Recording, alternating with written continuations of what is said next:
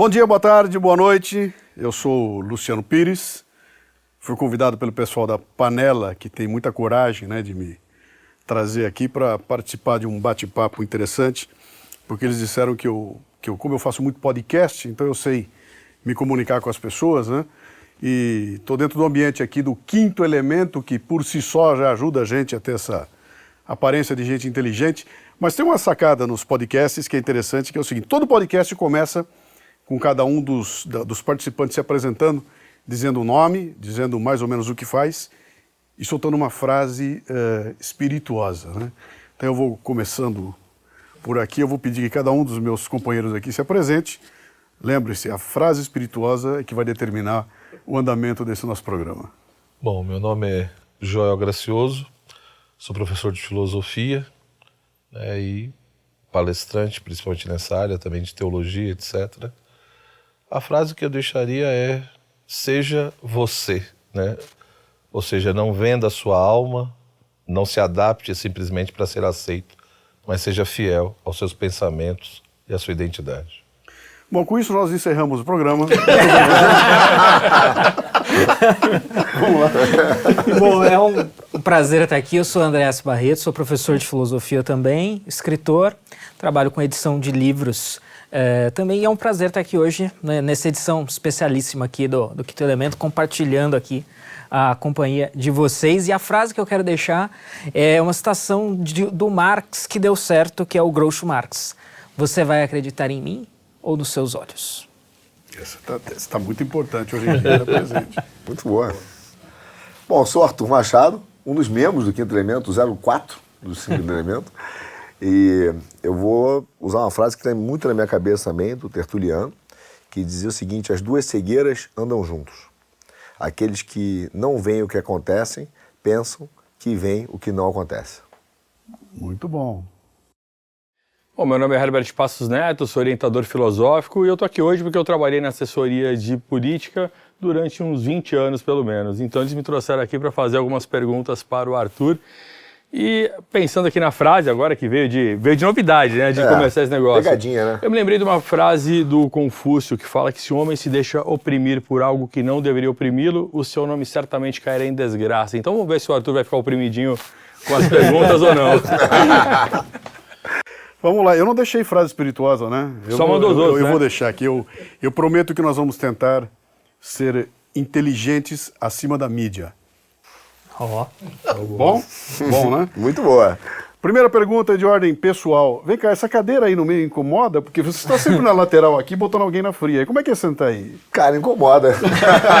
é mais fácil sair, pelo menos para mim, achei mais fácil sair. É. É, é estranho, né? É. A gente já fez alguns programas aqui, né? Então a gente está acostumado a, a, a, ver o quinto. Uhum. Ser o quinto é uma novidade.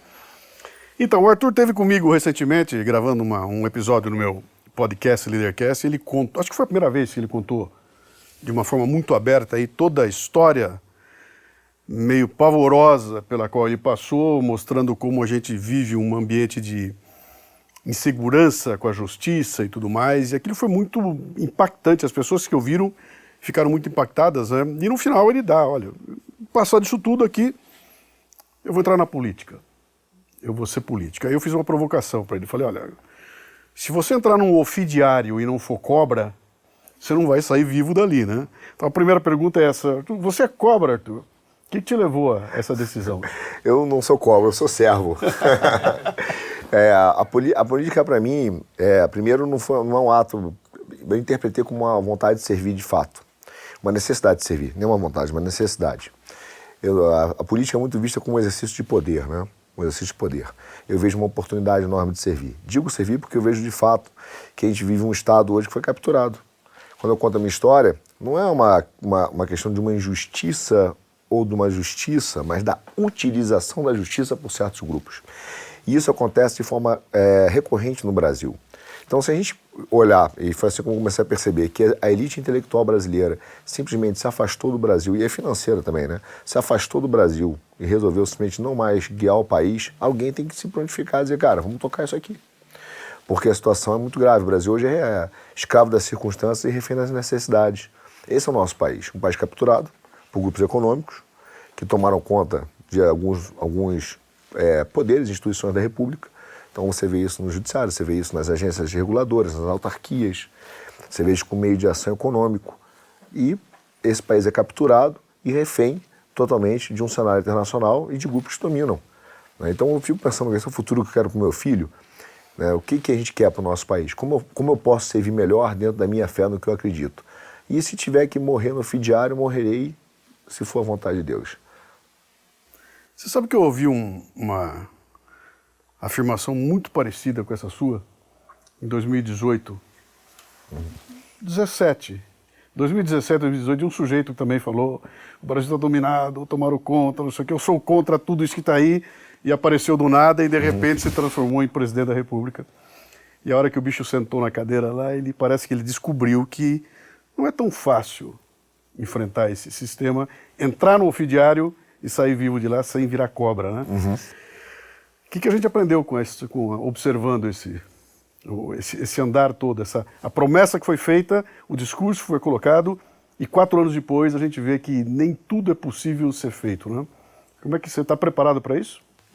Eu estou preparado para isso, estou indo para a Câmara. inclusive, a, a, a própria é, história do presidente, do Bolsonaro, me estimula muito para a Câmara, não para a ideia de ser presidente, nada disso, é para apoiá-lo.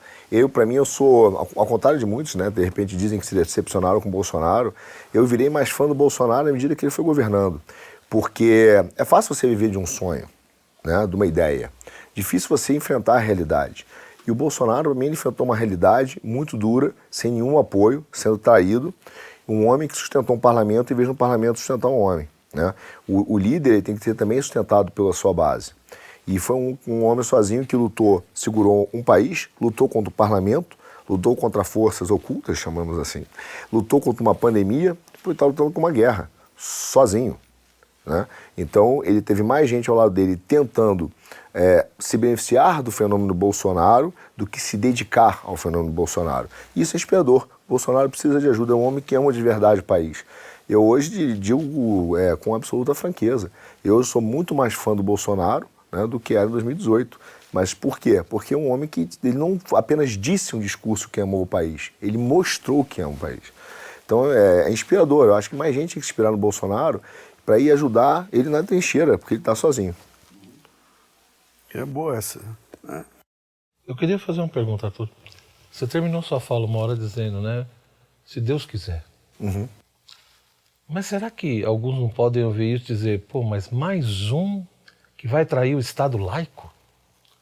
Se o Estado é laico, será que não é perigoso essa mistura, ou ser movido por um sentimento religioso, onde na sua prática e nos seus pressupostos acaba condicionando toda a sua programação. Ou seja, como de fato uma pessoa pode ser movida por um sentimento religioso, uma fé religiosa tão intensa e ao mesmo tempo respeitar a questão da laicidade do Estado? Eu, eu primeiro diria o seguinte, Joel, é, antes de falar até da, da, da, questão em si da laicidade. A laicidade foi um fenômeno, uma palavra que foi corrompida, né? E o fenômeno que foi corrompido, a gente teve um fenômeno, na verdade, ao contrário, não era tirar a igreja do Estado, mas era tirar o Estado da igreja, né? Eles influenciavam, inclusive, na escolha dos papas e tal. E a ideia de você ter, aí sim, todas as religiões ali, né? todos os princípios. Eu digo sempre o seguinte, eu não consigo imaginar uma, uma pessoa que verdadeiramente queira respeitar né, a pluralidade religiosa ou o direito a livre consciência religiosa se ele não tiver, de fato, fé. Então, sem princípio religioso, no meu caso cristão, sem ter isso na vida real, no concreto, eu não consigo ver. Porque é, isso para mim não é separado. Né? Até você sabe que eu sou protestante, não vamos brigar hoje, né? sou protestante, mas eu, eu, eu, por exemplo, eu vejo muito a teologia do Bavinck e que ele fala que não existe separação entre graça e natureza. Né? Então a gente tem uma porta aberta da eternidade, que já se faz parte na era presente, onde Cristo já está restaurando e regenerando todas as coisas. E para um cristão verdadeiro que entende isso, ele vai dizer: olha, a gente está regenerando não é só a mim, está regenerando a natureza, a filosofia, a arte, a cultura, né, a política, porque tudo é um campo de Deus, no sentido de que uma cosmovisão é uma forma de vida. né? uma forma como nós olhamos a vida. Então não é um mais um que vai estar lá fazendo uso da religião. Ele vai ter que estar lá fazendo uso de fato daquilo que ele acredita de ser um modo de vida bom. Até porque, para mim, a política é o que? Ela, ela organiza a sociedade. Então, se você acredita que você tem um, um princípio de fé, de justiça, de moral, né, que você quer dar para o seu filho, por que não dar para o seu vizinho? Por que não mostrar a ele o que você dá para o seu filho? Por que guardar só para você? Então, a política deveria ser para o cristão isso, uma oportunidade de servir e mostrar o que é uma organização cristã, de princípios cristãos, pelo menos, o que é moral, senso de justiça, de corretude, de relacionamento, de punição, né, de perdão. Então, eu vejo com uma, com uma tremenda oportunidade. É uma pena que nós não tenhamos mais cristãos na política, porque é, eles estão se omitindo de, de fato, influenciar a sociedade e de mostrar como as coisas deveriam ser. O Arthur, você. A gente conversou aqui um pouquinho antes, batendo um papo aqui. Eu descobri que você gosta muito de UFC também, né? Você é um cara que se envolveu em jiu-jitsu, né? Também e tudo mais, né? Você sabe que tem um, tem um, um paralelo que eu gosto hum. de fazer com os esportes, que é o seguinte: quando você entra para correr 100 metros rasos, você tem que ganhar de vários competidores ali, né? Se você vai fazer um lançamento do dardo também, você vai fazer um salto em altura também. Mas quando você entra no UFC, no ringue, além de lutar para ganhar do outro competidor, ele quer te derrubar. Uhum. Então é um esporte que tem alguém que vem para te derrubar também. Né? Não é só você superar o teu, teu desafio físico, mas você tem que superar um adversário que quer te derrubar. Né? Uh, e eu vejo muita gente falando que quer entrar na política, que eu quero construir, quero fazer, vai ser legal, tem muitas ideias, e não se dá conta de que do outro lado tem um monte de gente que quer derrubá-lo, uhum. que vem por questões que vão de, de, comerciais a ideológicas, passando por tudo que você pode imaginar, e que vem com a intenção de puxar o seu tapete. Né? Você vem de um ambiente é, privado, onde a turma se junta para crescer e tem um pouquinho de política lá. E agora você vai mergulhar dentro do ambiente político, onde vai estar cheio de adversários dispostos a derrubar você. Você nunca passou por isso. Como é que está sendo o seu camp? Ó, eu vou dizer, vou dizer o lado prático, no lado é, da política, mas pelo menos no lado emocional, eu vou te falar, é no chão, no jiu-jitsu, né? E de joelho que eu vou bem. Nos dois eu vou bem. mas agora na prática é o seguinte, é, essa ideia de que no campo privado tem pouca política não é uma verdade, ela tem muita política. Né? Ah, qualquer empresa, no setor que eu trabalhei durante muito tempo no mercado financeiro, ela é uma, é uma, é uma instituição extremamente política. A ideia de que, uma vez a gente conversou, acho que no minicast também, né? Sim. A ideia de que existe a meritocracia, que o melhor vence, isso é uma tremenda mentira. Você tem política nos grandes bancos, você tem grupinho, você tem que saber se relacionar, você tem que fazer, cara, também engolir sapo, também, enfim, ceder. Você tem essa questão da negociação que é típica da política. O que acontece na nossa política é que ela tem é, alguns fatores. Primeiro, você vai ter que sim, e, e primeiro, voltando um pouquinho, ela tem um, um, mito fundador que é falso no Brasil, ou foi distorcido nos últimos 30 anos, que a função da política gera felicidade. Não sei quem disse isso, não sei quem, de onde se inventou, mas se você vê, isso está na esquerda o tempo todo. Né? Eu vou te fazer feliz, eu vou resolver todas as suas agulhas da vida. A Constituição de 88 é um, eu chamo que é um grande transatlântico que quer voar e fazer manobra de jato. Né? Então ele quer te prometer que você vai ter nenhum problema na vida de saúde, de, de, de dinheiro, de emprego. Cara, vão arrumar uma namorada, um casamento para você, casa, a casa que você gostaria dos seus sonhos tudo é função da política. Né? Até agora, a, a, recentemente, até política pública, né? até itens pessoais já virou função da política. Então você tem uma distorção, a função da política não é essa. Não é essa. Lá é uma tensão constante. A gente tem que saber que lá é uma tensão constante de visões de mundo diferentes, não é nem de ideologia, visões de mundo, modo de vida diferente, e que você vai ter que estabelecer. A ideia de que a gente vai conseguir, através da política, resolver um único sistema que vai prevalecer o tempo todo, constantemente, para sempre, é uma premissa absolutamente errada. Nós vamos ter conquistas, né? até porque não existe uma sociedade, existe, estava falando com o Eberson outro dia lá em Santos, né? sociedade de sociedades, toda sociedade é uma sociedade de sociedades, você vai ter que estabelecer aquele, aquelas políticas que melhor funcionam para a tua comunidade, para a tua sociedade e que ao mesmo tempo você entende que pode ter uma convergência para a construção de uma nação. Mas tem tensão o tempo todo. Vai continuar tendo tensão o tempo todo. Isso eu acho comum, já fui do mercado financeiro, tensão e problema é, é depois do que a gente passou também, já meu café da manhã, almoço e jantar. Entendeu? Não ter problema é um dia que eu acho estranho. Ué, hoje não tem problema. Arthur, me fala uma coisa. Dentro dessa tua perspectiva, o que, que você acha que você pode fazer de bom estando na Câmara? Que diferença você vai fazer lá? Que... Teve um amigo que Você mostra aí pro, pro, Tá. Não, teve um amigo, eleitorado. Vou contar uma piada que foi boa. Tem um amigo que me ligou e falou: Você vai pra política? Eu falei: Vou. Cara, vou votar em você. Pô, obrigado, irmão. Obrigado pela confiança e tal. Que bom. Aí ele falou assim: Só tem o seguinte. Cara, você promete que você não vai fazer nada? não deixe ninguém fazer nada. Veta tudo. Eu falei, não dá, cara. Se o Congresso não fizer mais nada, não aprovar mais nada, parar de fazer lei, cara, o Brasil vai embora. Mas aí, já entendi seu ponto, né? Na verdade, é, o grande problema é o excesso de iniciativa sem você ter um objetivo concreto. Então, assim, eu vejo, para te responder isso, cara, você tem, tem depende, se a gente for falar dos problemas que existem no Brasil, são inúmeros. E é o grande problema do político. Ele começa mentindo desde o início, né? Ele falou sobre problema de educação, saúde, né? Eu brinco que tem um, um, um, um candidato que ele historicamente faz isso, fez São Paulo durante muitos anos, hoje é vice-presidente da, candidato vice-presidente da República, né? Que é o Alves. Ele sempre começava o, o programa dele falava assim: nós vamos tratar de educação, renda, saúde, segurança, saneamento. Falei, cara, você tá, vai ficar 100 anos no governo? Impossível. Se você resolver todos os problemas, de, de, de, se você resolver um desses problemas, resolver de fato um, pô, já é um avanço gigantesco. Não dá, e a ideia de que o político resolve tudo. O que a gente tem que ver é a situação que o Brasil está hoje. Primeiro, o Brasil deixou de ter estadistas antes do Bolsonaro há muito tempo. Nós temos um cara que quer arrumar o Estado, fica papo de empresário de eficiência estatal, de déficit primário ali dentro. E deixou de pensar no Brasil. Nosso problema, ele deixou de pensar no país de forma de, como soberania. Então a gente tem um problema de soberania que ninguém pensa o país de forma geopolítica. Né? Quem é que pensa hoje o Brasil de forma geopolítica? Os youtubers, por isso que está lotado lá. O cara, pô, o cara pensa o Brasil, o cara falou da Ucrânia. Porque você não vê mais um político pensando no Brasil. Né? Ele virou um assistencialista, um, um gestor de ONG público. Então, é, você tem um problema de soberania, que é grave. Então você vê o esvaziamento da soberania brasileira. Você tem um problema no sistema educacional, que não fala nem da qualidade em si, mas do próprio modelo. Né? E aí você tem outras derivadas, que é a gestão alimentar, o programa da, da alimento, são cinco pontos do nosso programa, né? O, a escravidão do crédito e o ataque às famílias. Aí você fala, cara, isso aqui, esses cinco pontos, né, parece pequeno, mas é uma, já são toneladas, containers de problema. Então, se você olhar de forma objetiva, fala, como é que você resolve o problema da educação? Não é simples, cara. Óbvio que não é simples. E você vai enfrentar BNCC, sindicato, sindicato professor, todo tipo de gente que dominou o sistema. O cara que é o dono do tablet, que manda a gente vender tablet, é uma confusão. O que, você tem que fazer? Fala assim, cara, eu posso fazer um programa, um, um, cuidar da minha vida aqui? Posso começar a dar direito das pessoas escolherem a não ter esse sistema?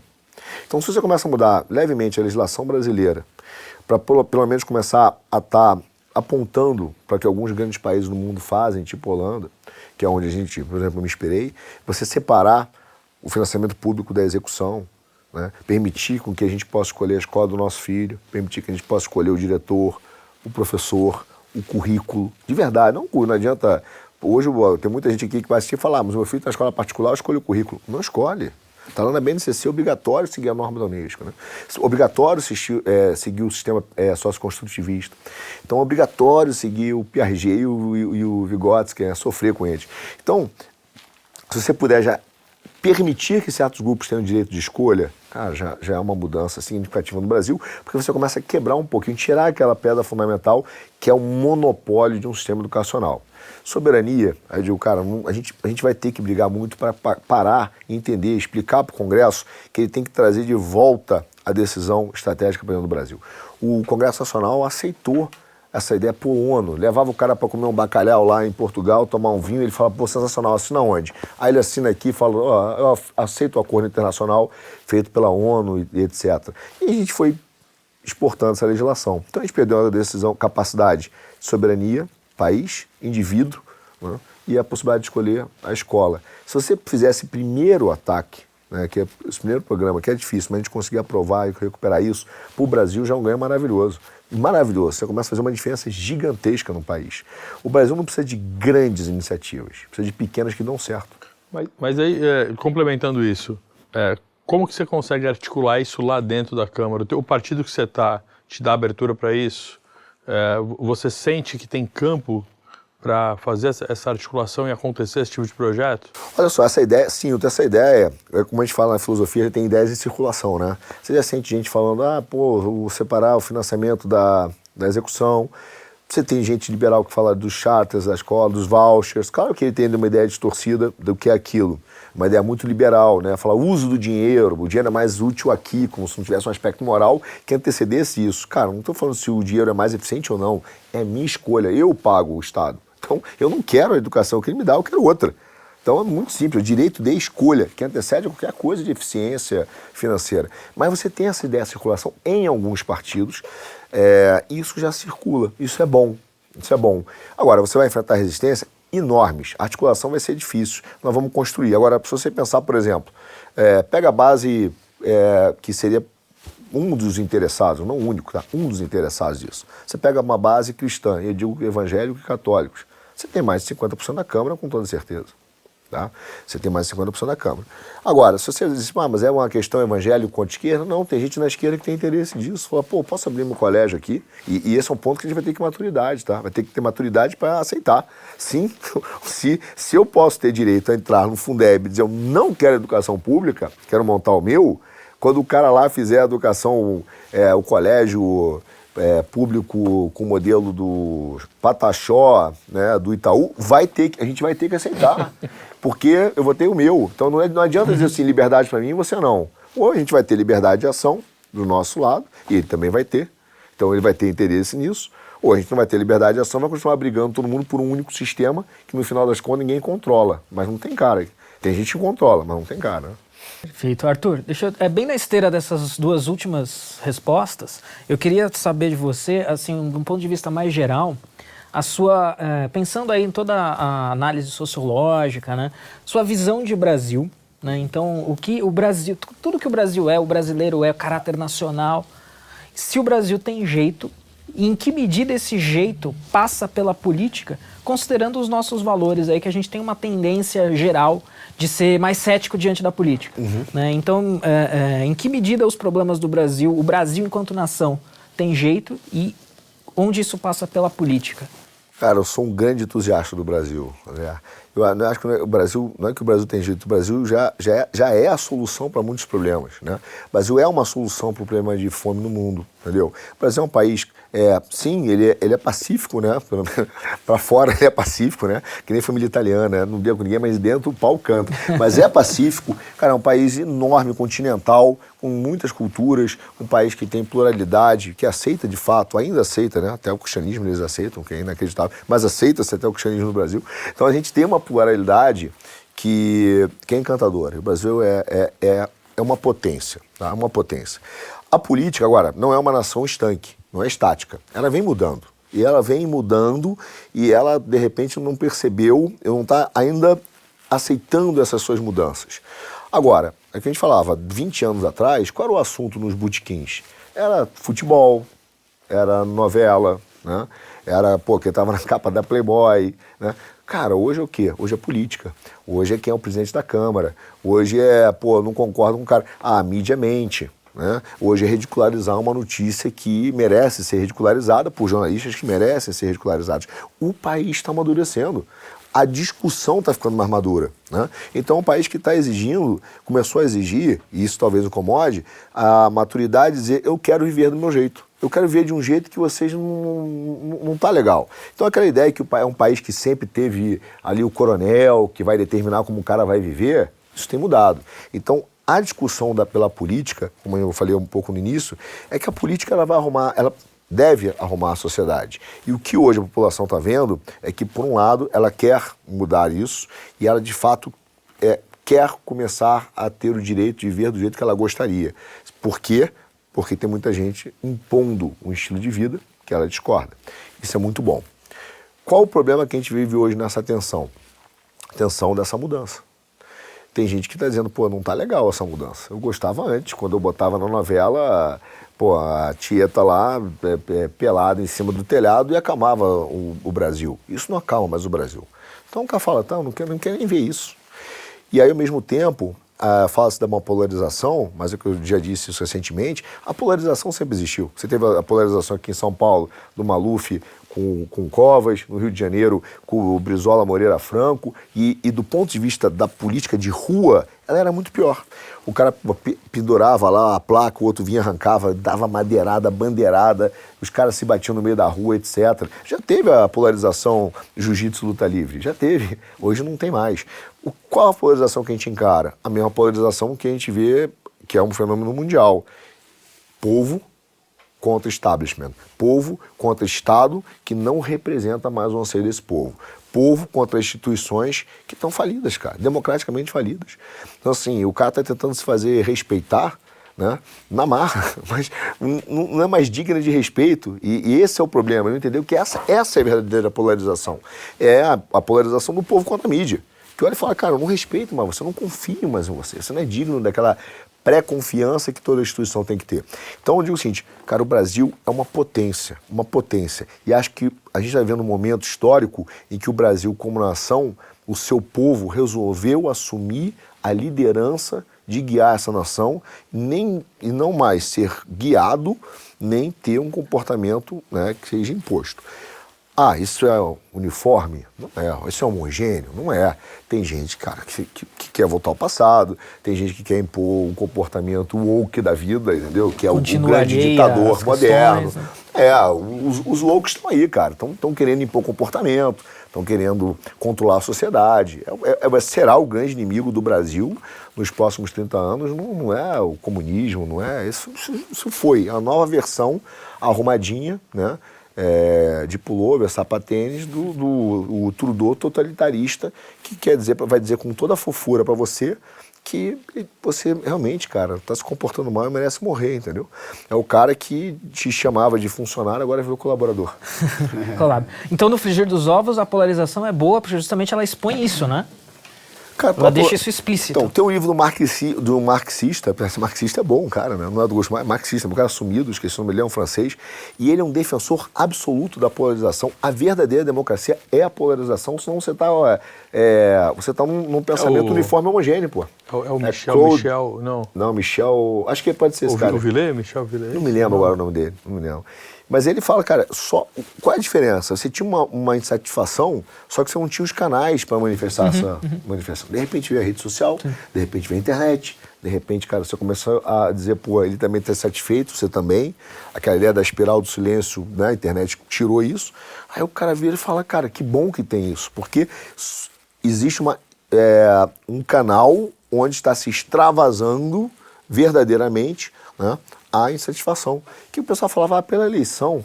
A eleição os partidos controlam. Você não, não, não consegue, né, é, realmente, pela política, manifestar, é, salvo o fenômeno de 2018, que também foi causado pela internet, né, por essas vias, manifestar a tua insatisfação. Agora não, cara, estourou. Né, estourou. E isso assustou. Que bom, cara. A gente precisa, precisa, de mais disso, mais polarização. Não precisa de menos, a gente precisa de muito mais polarização. Faz parte da, da, do viver a vida, né? O, eu, eu, eu, não consigo não fazer os paralelos com o esporte, mas o Corinthians seria muito mais pobre se não fosse o Palmeiras. Entendeu? Se não tivesse o Palmeiras, quanto mais forte ele for, mais Sim. a minha vitória Sim. significa. Mas aquilo é uma coisa positiva, né? Nós estamos ali. A questão é quando a polarização vira essa coisa que nós estamos vendo aí, que é uma.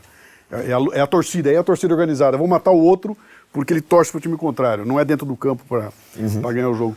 Mas você falou uma coisa aí que chamou atenção. Um pouquinho antes da gente começar, nós estávamos conversando ali, você estava chegando da rua, você estava na periferia hoje, uhum. fazendo ali o teu trabalho lá de eleição, né?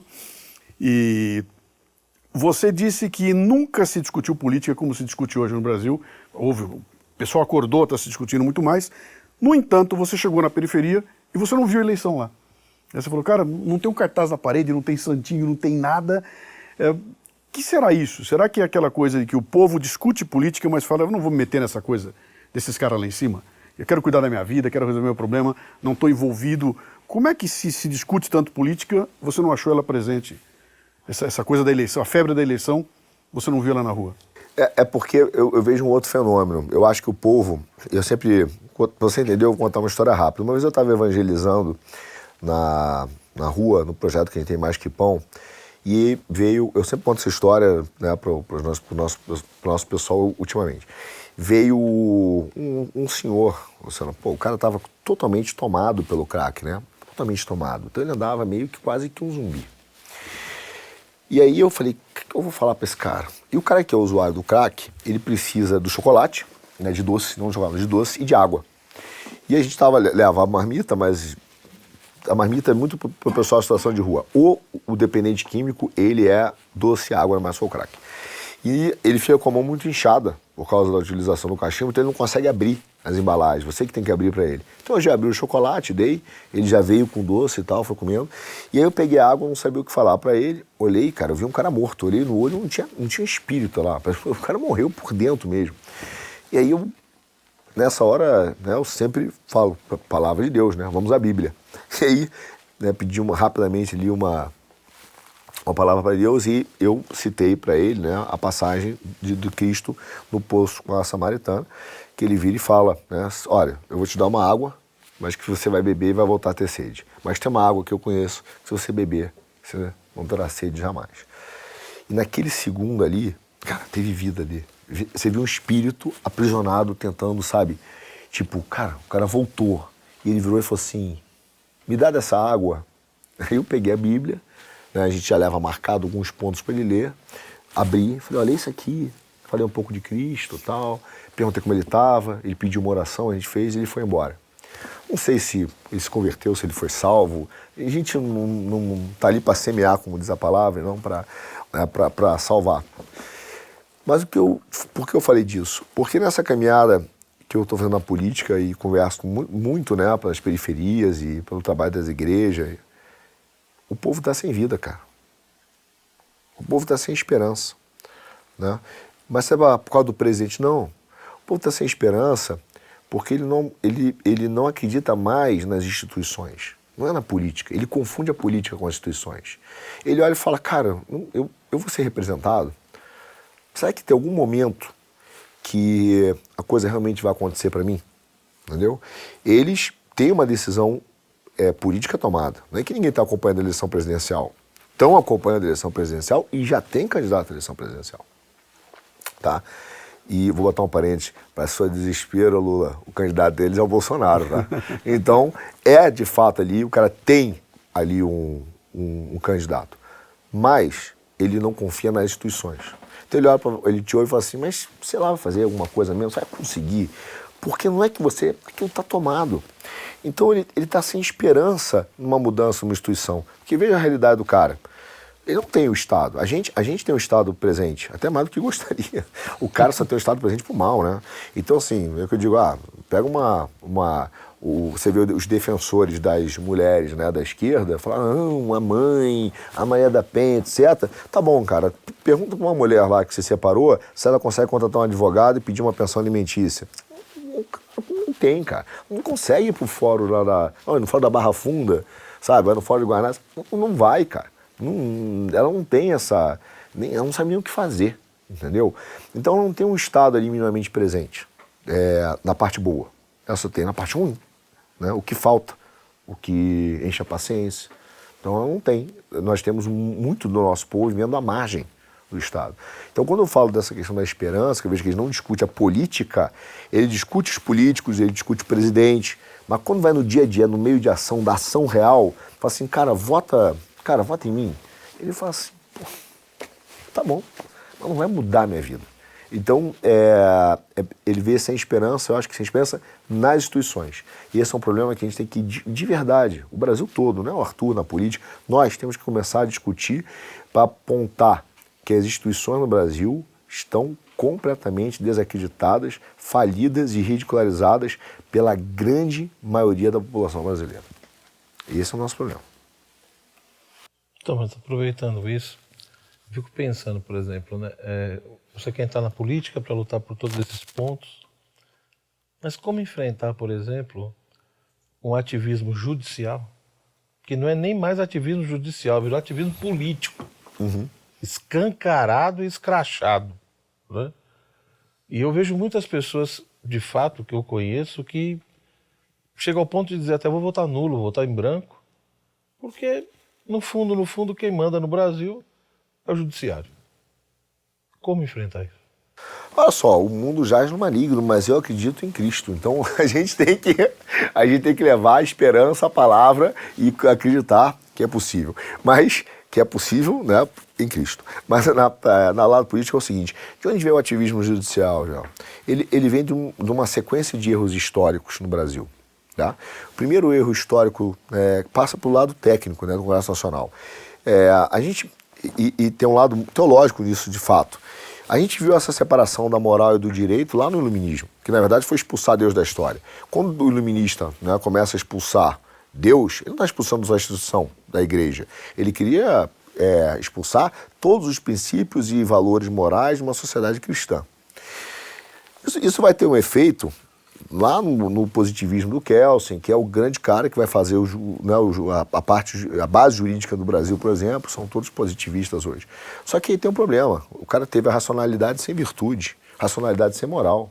Isso levou a problemas históricos, que foi a aí tem guerra nuclear, guerra mundial, Hitler, é, Stalin, massacres. Aí de repente o cara vira e fala assim: precisamos controlar, porque como é que todos os países, inclusive eu li outro dia é, a Constituição Russa feita pelo Lenin, cara, ela é boa, ela é boa, tá? Você pega assim ela no papel, fala, pô, cara, se o cara fez isso, então não é que não tinha Constituição. Você pega o sistema é, nazista, né, da, é, tinha Suprema Corte, tinha juízes, tinha lei. Então, qual era a diferença? É que o executivo controlava o Congresso né, e o judiciário era refém dos dois. Aí o cara viu e falou assim: pô, vamos fazer o seguinte, vamos fazer um controle de constitucionalidade para que isso não aconteça mais. Né, controlado não só por uma Suprema Corte, mas por uma corte, um sistema global. Que aí temos um especialista aqui, eu vou fugir dessa que é o André. Até, Mas, porque, até, até porque, Arthur, isso aqui ah. dá um corte maravilhoso, esse, esse trechinho aqui. Mas ele vai para a Suprema Corte e aí ele faz o quê?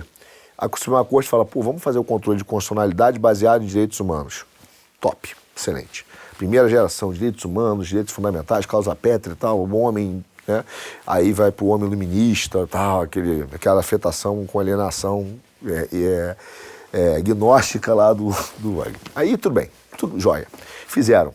E aí começou uma ideia de que o mundo tem problema. Descobriram que o mundo tem problema. Começaram várias gerações de direito humano. Ah, agora direito social, virou uma geração, segunda geração de direitos humanos. Direitos agora, terceira geração, ambiental, tecnológica. Daqui a pouco vai ter a quarta, espiritual, a quinta, do transgênero, a sexta, do... do...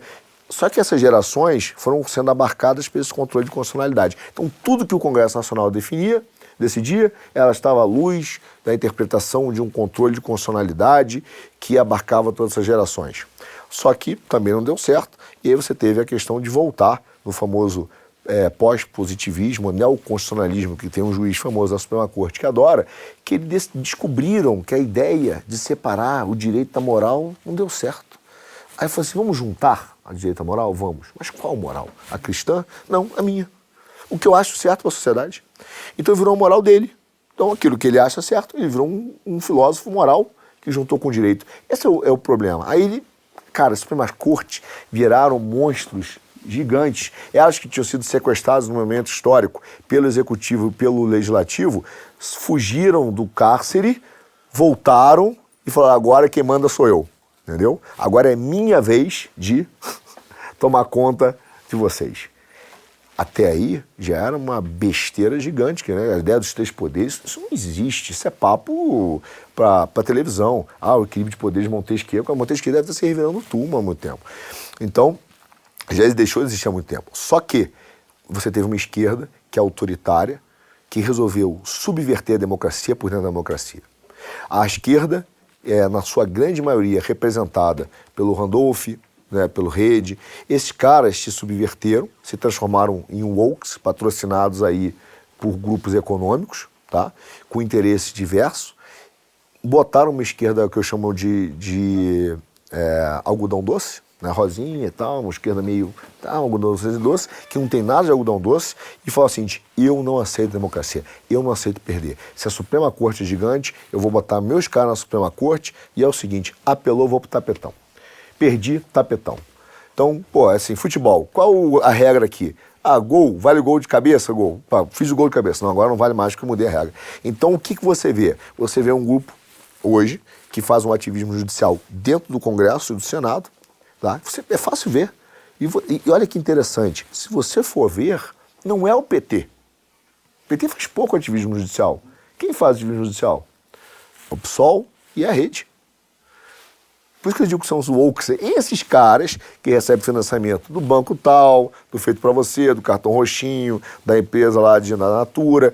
Esses caras é que fazem o ativismo judicial junto com um escritório de advocacia, uma turma que é também de classe média, a classe alta do Brasil, tá? que se uniram nesses, com esses caras e eles é que vão pro tapetão toda hora. E a Suprema Corte está adorando. É normal, porque se a gente tivesse na Suprema Corte e a gente fosse chamado para toda hora resolver o problema, como disse outro dia, do nosso vizinho, não é, não é o problema do apartamento dele, é da casa dele. Toda hora vem a mulher dele, pô, você é o síndico do prédio? Vai lá, resolve o problema lá, cara, do meu quarto. Não, tá bom, vou decidir onde vou botar a cama. É poder. Então lá tá bem.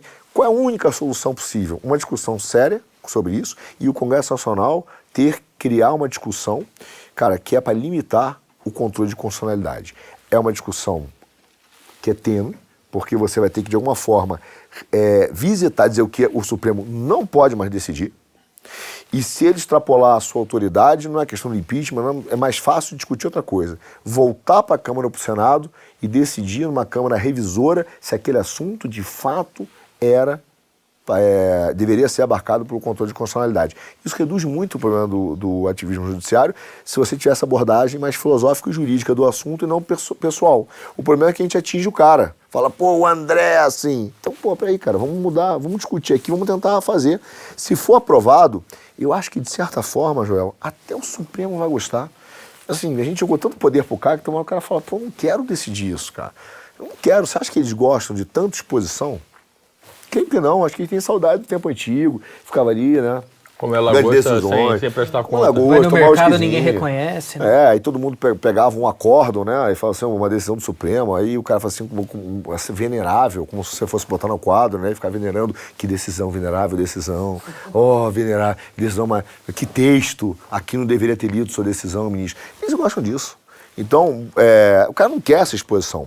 O Congresso Nacional empurrou o Supremo para essa exposição.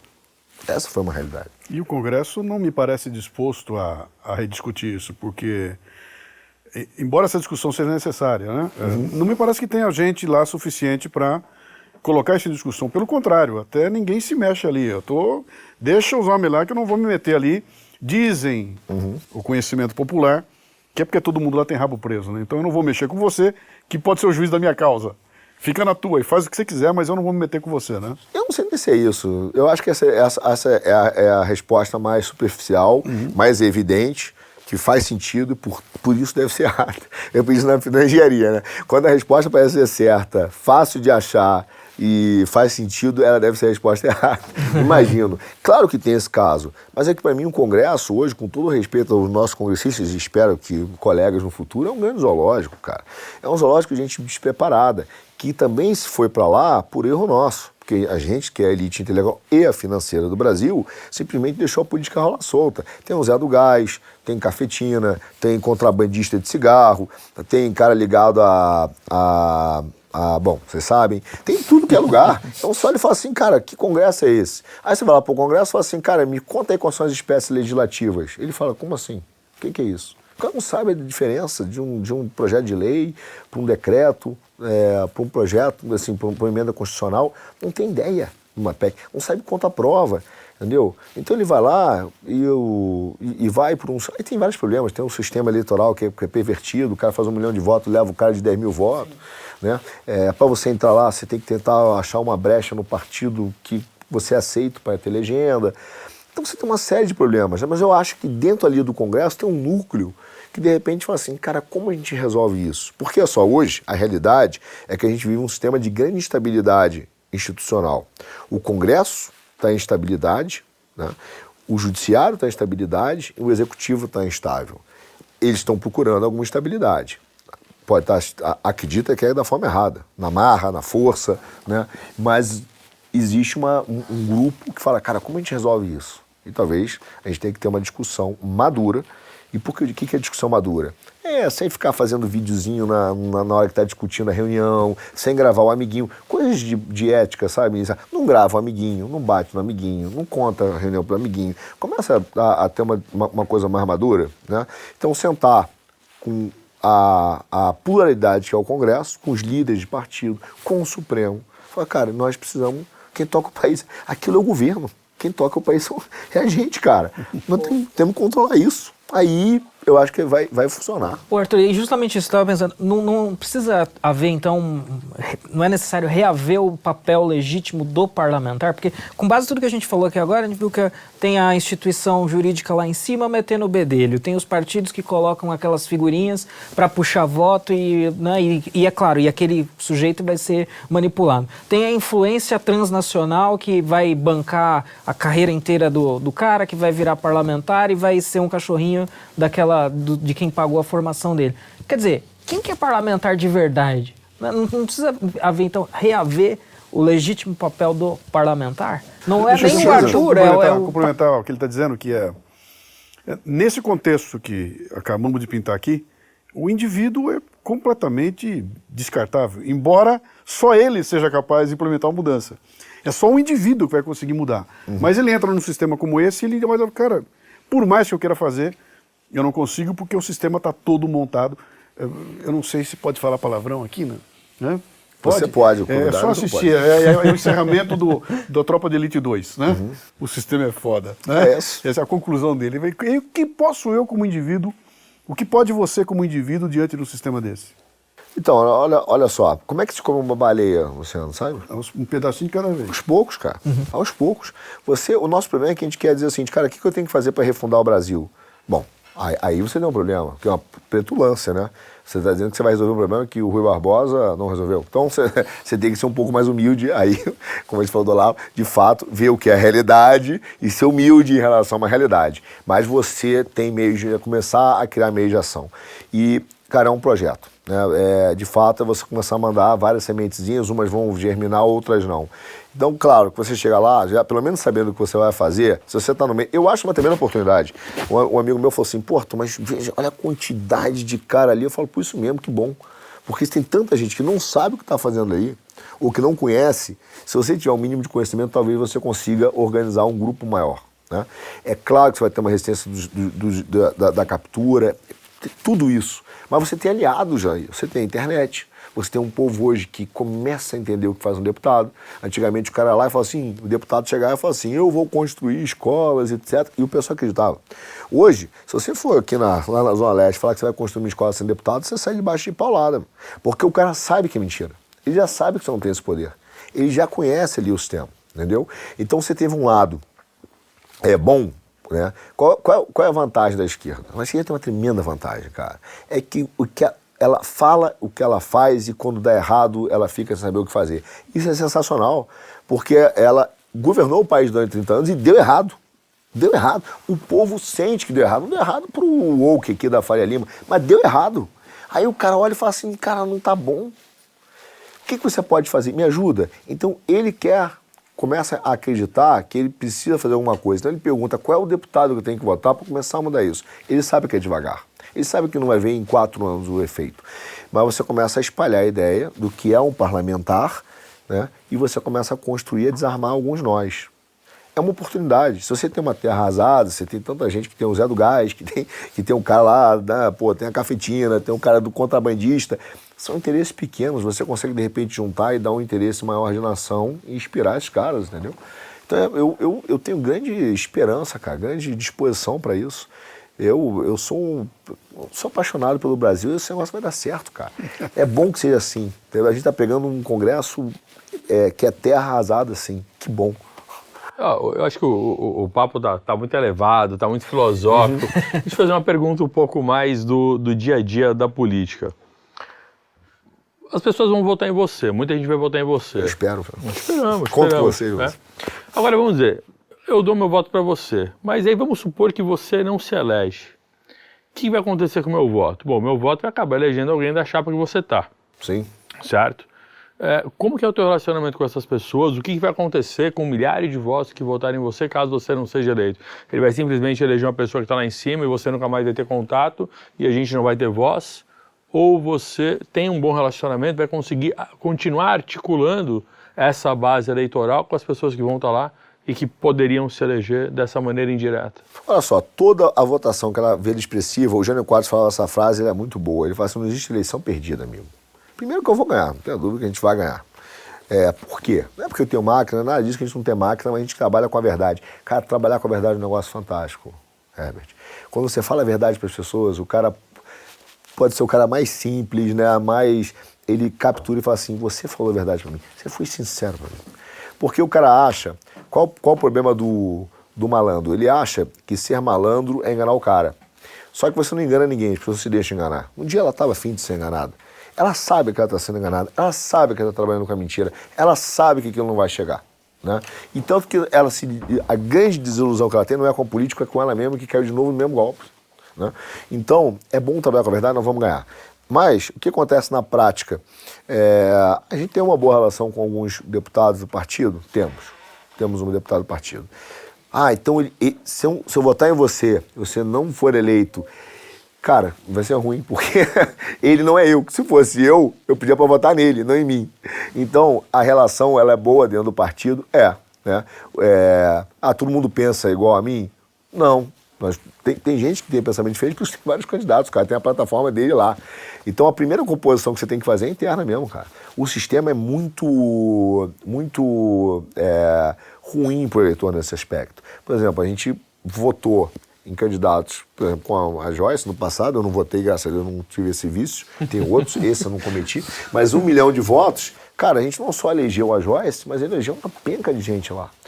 Então, ao invés de tentar fazer grandes campeões de votos, a gente tem, deveria fazer o nosso deputado, ou deputados, vários deputados com 300, 200, 150 mil votos, dentro de um pensamento homogêneo, que não é uma aderência a uma plataforma. São duas coisas diferentes. O cara falou, sou Bolsonaro, pô, legal, já, já é um filtro. Né? Ah, o outro vota no Lula, beleza, já é um filtro ruim, mas é um filtro. Agora, o cara fala, ele é, ele é necessário? É. Ele é suficiente? Não. É, essa, é diferença, essa é o, é o princípio matemático do que é, é necessário, mas não é suficiente. Ele ser Bolsonaro é importante. Você, cara, me fala toda a tua plataforma. A minha, minha plataforma, eu sou nada contra se eu tiver, mas eu sou o capitão fulano, tá? Sou o cara da polícia, nada, né? Cara, você está defendendo um, um feudo. Como é que você resolveu o problema do Congresso Nacional? Ah, porque eu vou atacar o Supremo. Pô, mano, não entra, velho. Porque a gente vai ter que conversar com o cara. você vai ter que sentar com um cara para mudar, botar. Você, você, olha só, você, você tem um cara hoje que tem uma liberdade enorme. Para você diminuir um pouquinho da liberdade dele, você vai ter que conversar com ele, cara. O cara mais forte. Entendeu? Ele é o fortão da turma. Hoje ele é o fortão. Você dizer, ó, preciso. Dá para você ceder um pouquinho de espaço? Então, às vezes, eu brinco é que nem aquele cara que está na cadeira do avião. Cadeira de avião, você está com os dois braços ali. Você tem que dizer pro cara, pô, amigo, posso pode botar um pouquinho para frente eu boto para trás? Não adianta dar cotovelado. O cara é maior. E ele é dono do avião. Ele é dono da empresa cara vai te jogar sem paraquedas, como aconteceu. Então, não é só é, o, primeiro, a primeiro, o primeiro filtro. Você tem que ter uma série de filtros. Né? A gente vai ter que conversar com vários parlamentares? Vai. A base dos republicanos hoje, ela está de, de deputados, ela é coesa dentro de um projeto? Sim. Tá? É uma base hoje que é é, coesa, ela está olhando principalmente a princípios cristãos, é um partido que é republicano, etc., mas tem ali uma base forte de princípios cristãos, isso é bom, tá? mas a gente vai ter que também dentro do partido conversar e já conversa hoje, ó, cara, temos que botar esse limite, entendeu? E, e, e, dentro disso aí, como que está a tua relação com a campanha do Tarcísio? Porque eu vejo muito deputado que, tá, que diz que apoia o Bolsonaro, que é de direita, que é conservador, mas eu vejo as pessoas circulando muito e sem nenhum material do, do Tarcísio, não estão ajudando é, como está a tua relação com essa, com essa candidatura para o executivo? Então, primeiro, o, o, primeiro ponto é o seguinte, cara, que é um mau entendimento da política. É, claro que a gente está apoiando a candidatura do Tarcísio, claro que a gente está lá no dia a dia, mas tem que pensar o seguinte, cara. É, não é o deputado que deveria correr atrás do governador, o governador que deveria correr atrás do deputado para entender, cara, qual é a necessidade de cada região. Diz assim, cara, qual é a necessidade, de onde vem teu voto? Cara, meu voto vem de lá. Eu vou ter 200 mil votos, sei lá, tal, 50 aqui, 40 ali, 30 ali. Aí vai dizer, pô, Arthur, como é que a gente, como é que a gente trabalha junto? Tá aqui o meu material. Como é que nós trabalhamos juntos? Governador, nós precisamos, cara, olhar para São Paulo dessa maneira. É essa necessidade do onde eu tenho voto. Entendeu? Bota isso no discurso. O que acontece hoje é que a gente, a gente tenta ter um campeão de publicidade e aí vem uma. É, é quase uma rêmora com tubarão. Lança o tubarão e vê as rêmoras junto. Tentando pegar um pouquinho no dente do tubarão. Cara, esse é um modelo que não funciona. Não funciona, porque depois as rêmoras não vão entregar para o eleitor, porque o governador vai fazer o que ele quiser. Cara, eu gosto muito do Tarcísio, claro, o presidente escolheu. Eu acho que ele é um cara muito competente na, na parte técnica, entendeu? Mas você sente um vácuo generalizado no, no, nos carros para governador, qualquer um, de políticas práticas a gente sempre está falando de coisas abstratas, né? Então fala assim, ah, vou fazer educação, vou dar o problema, vou resolver o problema das estradas, das comunidades, vou resolver o saneamento. Cara, tá tudo ótimo. A gente sabe que a gente quer resolver isso. A pergunta é como? Qual é a prioridade? A sua prioridade vai ser a Zona Leste ou ser a Zona Sul? Porque São Paulo hoje é uma mistura da Alemanha com a África do Sul. Tá? Então você pega a cidade de São Paulo, é a África do Sul. Então você tem um centro rico, né, Joanesburgo, que está falando ali, cara, que é, é, é, ativo economicamente, cara, é ativo, é o motor do Brasil mesmo, entendeu? É o motor é, de jato do Brasil, cara, carrega o Brasil, por isso nesse ponto será a Alemanha, né, eu isso, mas está aqui a cidade, em volta você tem um cordão, cara, de pobreza muito grande, que parece Joanesburgo, em alguns lugares lembra o Haiti. Tá? Eu fui, já fui, já fui na África, né? Ele estava falando, já, pô, conheço Malawi, Zimbábue, Etiópia, é, Tanzânia, África do Sul. Já andei nesses lugares. Conheço ali. Também já fui missionário aqui no norte do Brasil. Então você vê que lugares você fala, cara, não... eles perguntam, cara, como é que é lá? Você já viu como é que é aqui? Então vai ver como é aqui, não é verdade? Sim, você está na São Mateus, você vê, você vê. Agora, quando você vê o interior de São Paulo, Alemanha, você tem o agronegócio, né? Aí a região Presidente Prudente, é, Barretos, Ribeirão Preto, cara, punjante aqui forte. Baixada Santista, Porto Logística, punjante. Aí você tem ali Pindamonhangaba, tem um pouquinho do agro, Taubaté e a região que vai para Dutra, né, que chega ao Rio de Janeiro. Então você tem um país hoje, um Estado, que sustenta uma nação, né, todo mundo mais ou menos com moeda em comum, só não tem liberdade tributária, né, sua independência tributária, mas ali, cara, o São Paulo é um grande ponto do Brasil. Então, a gente tem que conversar hoje com o governador, dizer assim, cara, mais do que a campanha, nós vamos eleger o Tarcísio, você vai ser eleito, não tenho dúvida que será eleito, é, não só pelos seus méritos, mas pelos méritos do Haddad, né, que, que, que merece ser expulso de São Paulo, mas assim, a gente tem que olhar e falar assim, cara, tá bom, qual, qual é o plano de ação, de fato, quando a gente tirar 40 anos de esquerda de São Paulo, que foi o PSDB, né? o PSDB é uma esquerda também que né, é, tá lá. Ah, o Teatro das Tesouras não está só no documentário do Brasil Paralelo, ele é real, cara. Ele está lá, os caras estão brincando ali de, de domínio de poder. Quando a gente tomar 40 mil cargos, cara, quem que vai ocupar isso? Qual, qual, é a qualidade do cara que você vai botar? Como é que a gente vai resolver o problema real? Entendeu? Como o povo vai sentir a diferença da tua política, do que é uma política de direita, né? Na, na, lá, lá na ponta da, do negócio? Né? Lá na, na vida do cara. Como é que você vai lidar com o judiciário aqui de São Paulo? Você fez reunião com o judiciário de São Paulo? Você já conversou com os desembargadores de São Paulo? Já foi lá falar um pouco? Os caras vão controlar você, cara. Já conversou com o Ministério Público? Então são perguntas reais, porque está dominado por muito tempo, né? Então você, você, não vai chegar lá e dizer, pô, o Tarcísio ganhou. É meio que a ideia de que a gente elegeu um rei. O Brasil Sim. tem que parar com essa ideia que elegeu um rei, Sim. né? Puta, elegemos o rei do condado, agora o Tarcísio vai resolver o problema de São Paulo. Cara, se ele não tiver base na Lesp, Bom, se não tiver um plano de ação na periferia, se não tiver apoio do povo, né, cara, daqui a pouco o, o, o, o governo dele pode se tornar um problema. Então ele tem que ter apoio do povo, ele tem que andar na periferia, ele tem que ir onde a gente vai, ele tem que entender que não é só no culto, ele tem que ir lá na tiazinha da igreja da ponta, conversar com o obreiro, ver o que está acontecendo. Mas não é com o marqueteiro, é ir lá, cara, é ver, é conversar com o cara, é pegar o trem lá de Guaianazes às 5 da manhã, que é dois quilômetros para fora, do lado de fora, lá na estação, que você tem dois para entrar, quando você entra, meu irmão, é a saída do, pô, de final de Libertadores aqui no Morumbi. É, pancadaria, o cara vai. É essa é a realidade do cara às 5 da manhã. Entendeu? É verdade. Então, ele tem que entender essa realidade do cara. Ele tem que entender que os caras não têm água. Entendeu? Que o cara tem. tem você, a coisa mais comum que você vê em São Paulo são rios, né? Que atravessam as comunidades, casas que são quase palafitas. Cara, com sofá dentro do rio é sofá, é madeira, é lixa, é geladeira. E aquilo inunda, cara. E vai na casa do cara a dois metros. Entendeu? É, essa é a realidade. Aí você está falando de, de, de, não só de um povo que precisa de atenção, mas se ele for pensar do ponto de vista político pragmático, de um colégio eleitoral gigante. Como ele vai enfrentar isso? Só vai enfrentar isso sem entender que precisa de base parlamentar, de base técnica, de apoio real. Tá? Porque senão ele não consegue, você vai ter um Ministério Público contra ele, você vai ter o desembargador. Então eu, eu vejo com muito otimismo a troca de poder, mas a gente tem que ser realista, entendeu? Com quais outros é, setores da, do governo, quais outros setores da sociedade, nós estamos conversando para fazer um pacto de governo que o cara vire e fale assim: é bom viver na direita, é bom ser governado pelos republicanos, é bom ser governado por princípios cristãos. Como é que você está fazendo isso?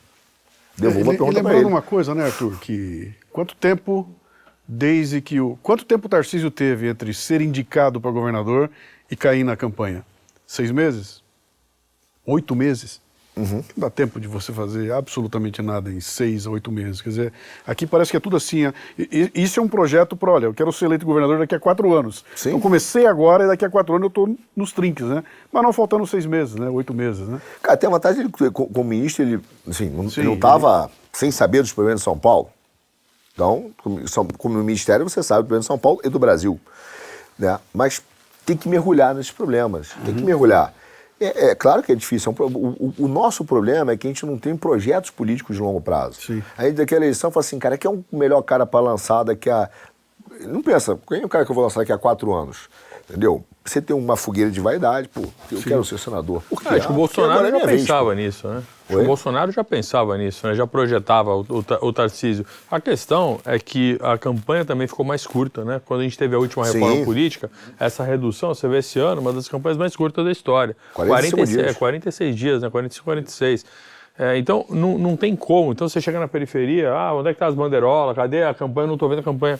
Ah, não, tem, o, não tem tanto material, demorou para chegar. Os caras ficam guardando para fazer boca de urna ou para fazer outras mutretas. E onde, é, vão, e... onde vão os cinco bida?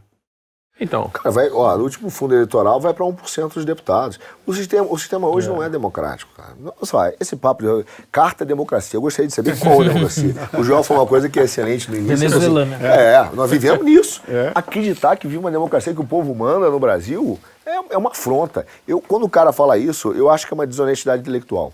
Eu, às vezes, nem consigo responder, porque eu digo assim, para a gente poder discutir, a gente tem que ter uma premissa. Honestidade intelectual. O cara da USP lá falar de carta de democracia, diga qual democracia? Porque você pode ter uma democracia totalitária, basta todo mundo votar um ditador, você tem uma democracia totalitária. Mas assim, cara, que democracia? Então, assim, você tem 1% dos deputados recebem o fundão. Né? Você tem uma campanha de 45 dias, curtíssima. Sim. Difícil para arrumar, no meu caso, aí pelo menos 70 mil votos, 80 mil votos. Então, é, é muito difícil. É né? né? A gente está lutando cara, conta tudo, conta tudo, conta o sistema, conta a cara que está no governo, e aí você tem um problema que é a maior perversão disso tudo, é Herbert e Luciano que eu penso. Sabe qual é? Você bota um político lá e o cara, ao invés de entender que a máquina tem que servir ao povo, ele usa a máquina para chantagear o povo para na próxima eleição votar nele. Essa, esse é o uso da máquina. Junta isso ao fundão. A gente é refém. O brasileiro hoje está cativo e refém de um sistema. É verdade. Professor? Eu lembro quando eu fazia filosofia na Universidade de São Paulo, eu tive aula com o professor Rolf Kutz, que era jornalista do Estado de São Paulo, e ele usava uma frase, às vezes, que no primeiro momento eu ouvia assim, eu, principalmente na juventude, que eu fui bem de esquerda, e ele falava assim: é, no Brasil, o Estado precisa ser estatizado. É porque ele foi privatizado não no sentido de vender as, as empresas, né? mas no sentido de que, no fundo, ele foi dominado pelo interesse simplesmente de pessoas e grupos. Ou seja, não é um Estado, como você muitas vezes colocou, que pensa um, um projeto de nação. Ou seja, o que é o Brasil? O que o Brasil precisa? Né? Esse amor à nação, ao povo. Quer dizer, é, é, é um Estado que é dominado por interesses particulares de determinadas oligarquias e grupos né, e, e que beira o banditismo. Você entendeu? O que, que você acha disso? Olha só, o, o, essa é uma realidade que não tem como discutir. O Brasil foi totalmente capturado, não é de hoje. O, a captura do Brasil, ela começa na Constituição de 88. A própria Constituição de, de 88 é um é, farinha pouco, Mamperão primeiro. O cara fala assim, ó, garante meu direito aí, eu sou professor, garante meu direito, sou médico. garante-me aqui. Aí todo mundo fala assim, mas quem que vai pagar? Não, a gente escolhe depois. Então você começa um, um grande, é, é, é, uma tentativa de tornar todo tipo de, de privilégio constitucional. Então você torna tudo aquilo que é ilegítimo legal. A Constituição de 88 é uma grande ilegitimidade que foi tornada né, legal no Brasil, com a ideia de que, que é a maior mentira do mundo, o cara Ulisses Guimarães fala assim, o povo, nós, o povo brasileiro, ó, tinha tudo ali, menos nós, o povo brasileiro. Tinha tudo, todo tipo de interesse tinha, menos nós, o povo brasileiro. Mas tudo bem. Depois você vê Fernando Henrique, como é que você, o que você vê? Você começa a privatização do Brasil, a entrega do Estado nas mãos privadas através das autarquias. A ideia, é que é um dos maiores discos do mundo, isso já foi dito pelo José Pedro Galvão de Souza, é, que ele cita, agora não lembro quem foi, mas ele bota lá, que o maior risco à democracia é a ditadura da tecnocracia. E o Fernando Henrique começou a implementar, o pavimentar a ditadura da tecnocracia no Brasil, através das agências reguladoras, com a ideia de que o cara é técnico, não é político. O cara que inventou essa frase, primeiro, é um gênio de marketing, segundo, ele deveria, acho que seria um dos poucos casos, junto com a traição à pátria, que merecia a pena de morte no Brasil. Porque o cara, ele cria uma fase sensacional de marketing para vender uma ideia altamente pervertida de que o tecnocrata é o cara que domina a técnica e ele tem uma resposta certa. Eu tenho uma resposta Ele não certa. é ideológico não é ideológico, eu vou botar aqui, ó, porco, vai sair salsicha uhum. e vai ter o teu cachorro quente. Deixa que eu resolva os problemas políticos de uma forma técnica. Científica. Não existe isso. Científica. Perfeito. Não existe. Não existe isso. Então, ele vai lá e vai criando as agências reguladoras e hoje elas são dominadas. Tanto as autarquias quanto as reguladoras. E eu sempre digo, CVM é dominada, cap totalmente capturada. CVM hoje é um, um puxadinho da Bolsa de Valores, da B3. Ah, o Banco Central, puxadinho da Febraban você tem a ANS, que é um puxadinho das, das, dos grandes laboratórios farmacêuticos brasileiros.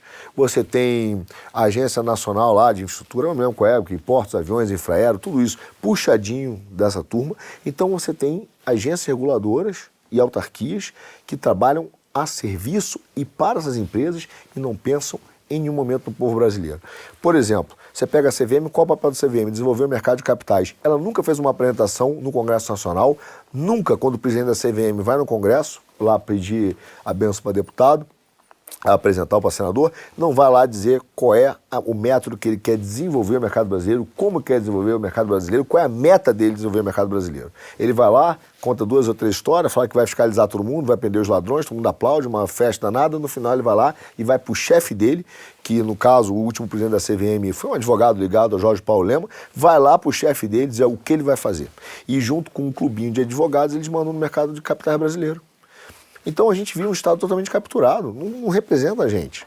Aí formam instituições extrativistas. O que, que é hoje a Bolsa ou tantas outras? Ela retira a liquidez do, do coitado do investidor do varejo, do médico que acredita que poupando R$ 1.500 por mês ele vai ficar rico, R$ 2.000 por mês ele vai ficar rico na Bolsa e fica lá a Petrobras cair. Ele retira isso através de custos enormes, ele alimenta o sistema bancário, o sistema de corretora, e favorece os grandes grupos e grandes investidores, investidores internacionais. Então, ao invés de ela trazer liquidez, dinheiro, para pulverizar no sistema, ela tira dinheiro e joga para lá. Ela está no modo reverso, entende? E esse é um problema que a gente tem constante no Brasil. Você quer ver outro exemplo, professor? Lado jurídico, a arbitragem no Brasil. O que, que virou arbitragem? A ideia da arbitragem é fantástica. Pô, vamos chamar uns árbitros aqui, vamos sair do sistema judicial, puta, ele é lento, o desembargador não entende, vamos trazer uns árbitros e nós aqui vamos decidir e resolver o nosso problema. Isso foi uma privatização do sistema judiciário no Brasil. Hoje você tem alguns escritórios de advocacia com alguns árbitros que tornaram isso uma panela. E eles determinam e decidem as grandes causas no Brasil. E teve muito advogado fazendo lobby, inclusive para que as empresas de economia mista, que são estatais, né, então é, governo, fossem é, tivesse as suas, as suas, os seus litígios decididos ali.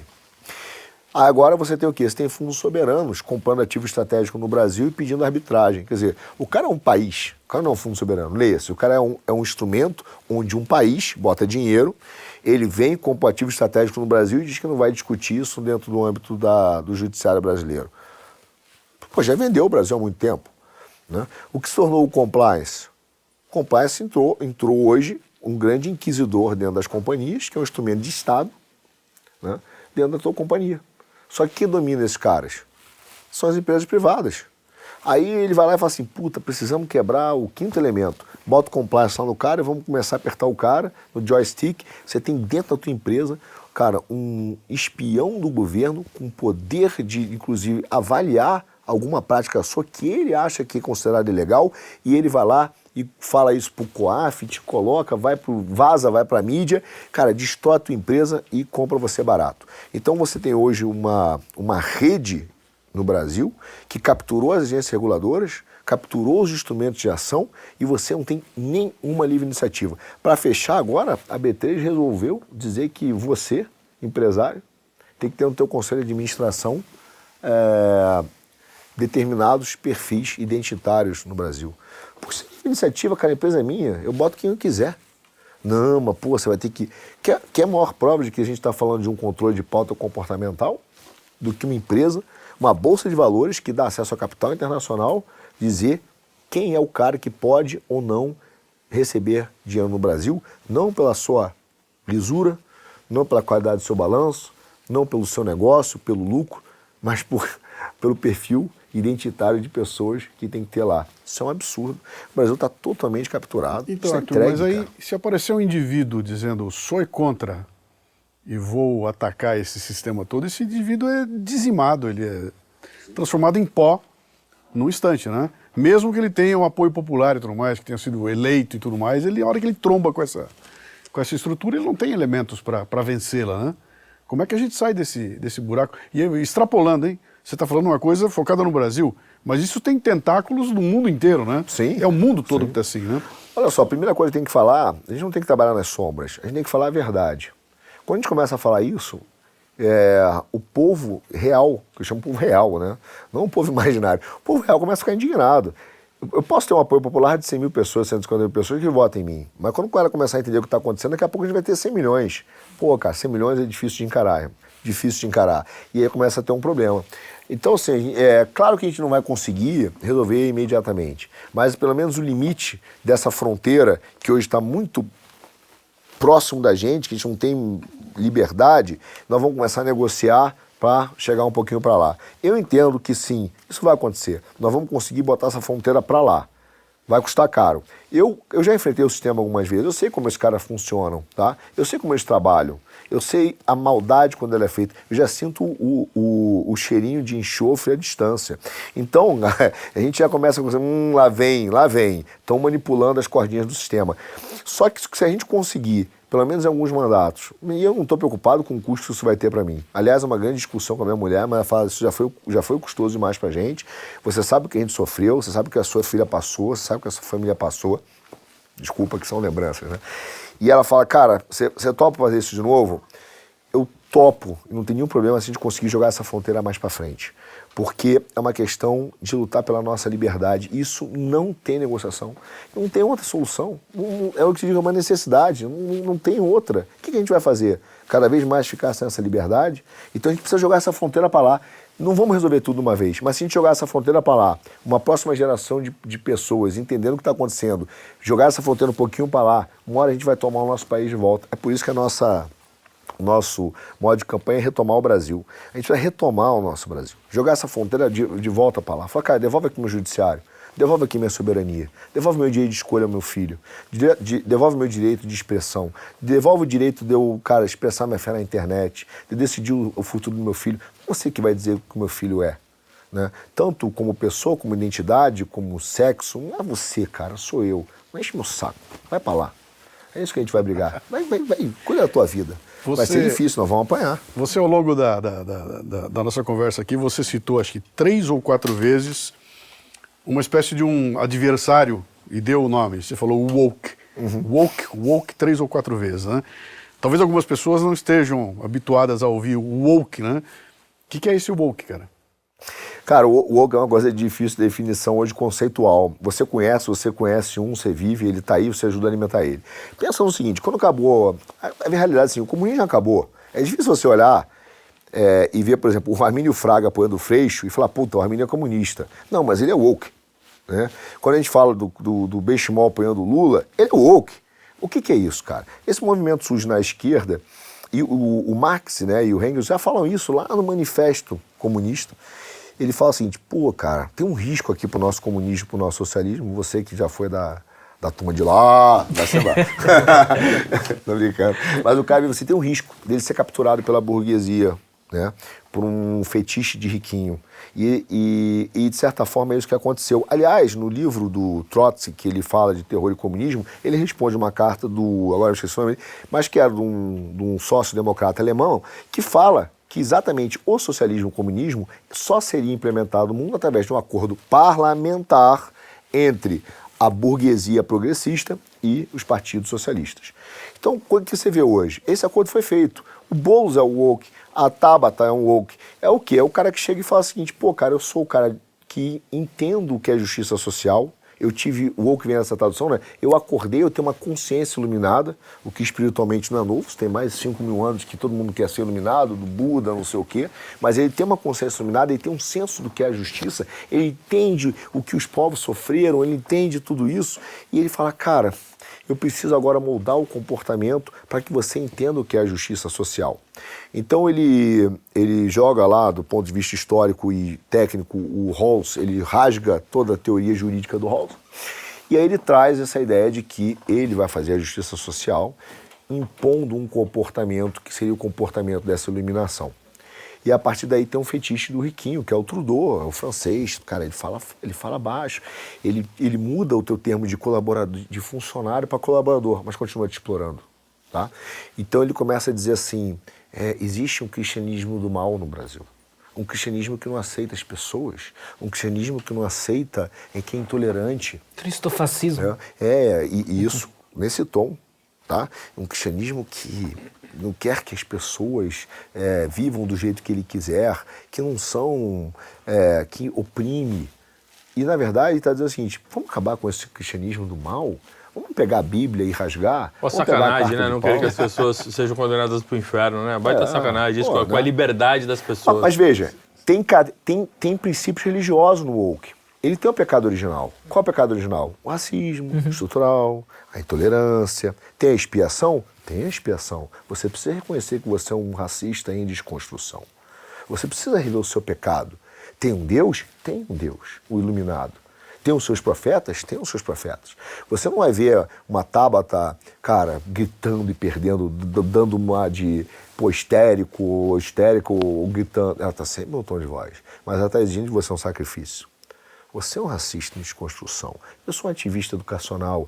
Eu sei o que é sofrer. Eu vim da periferia. Eu tinha um amigo meu que falou assim: cara, eu não vou investir na educação do meu filho, eu vou encher ele de pancadaria e vou botar ele pra rua. Ele falou: por quê? Porque ele pode ser presidente da República. Porque todo cara que fala meu pai me bateu, etc., hoje em dia vira, vira um herói. E você que estudou? Não, você não, pô, você estudou. Então.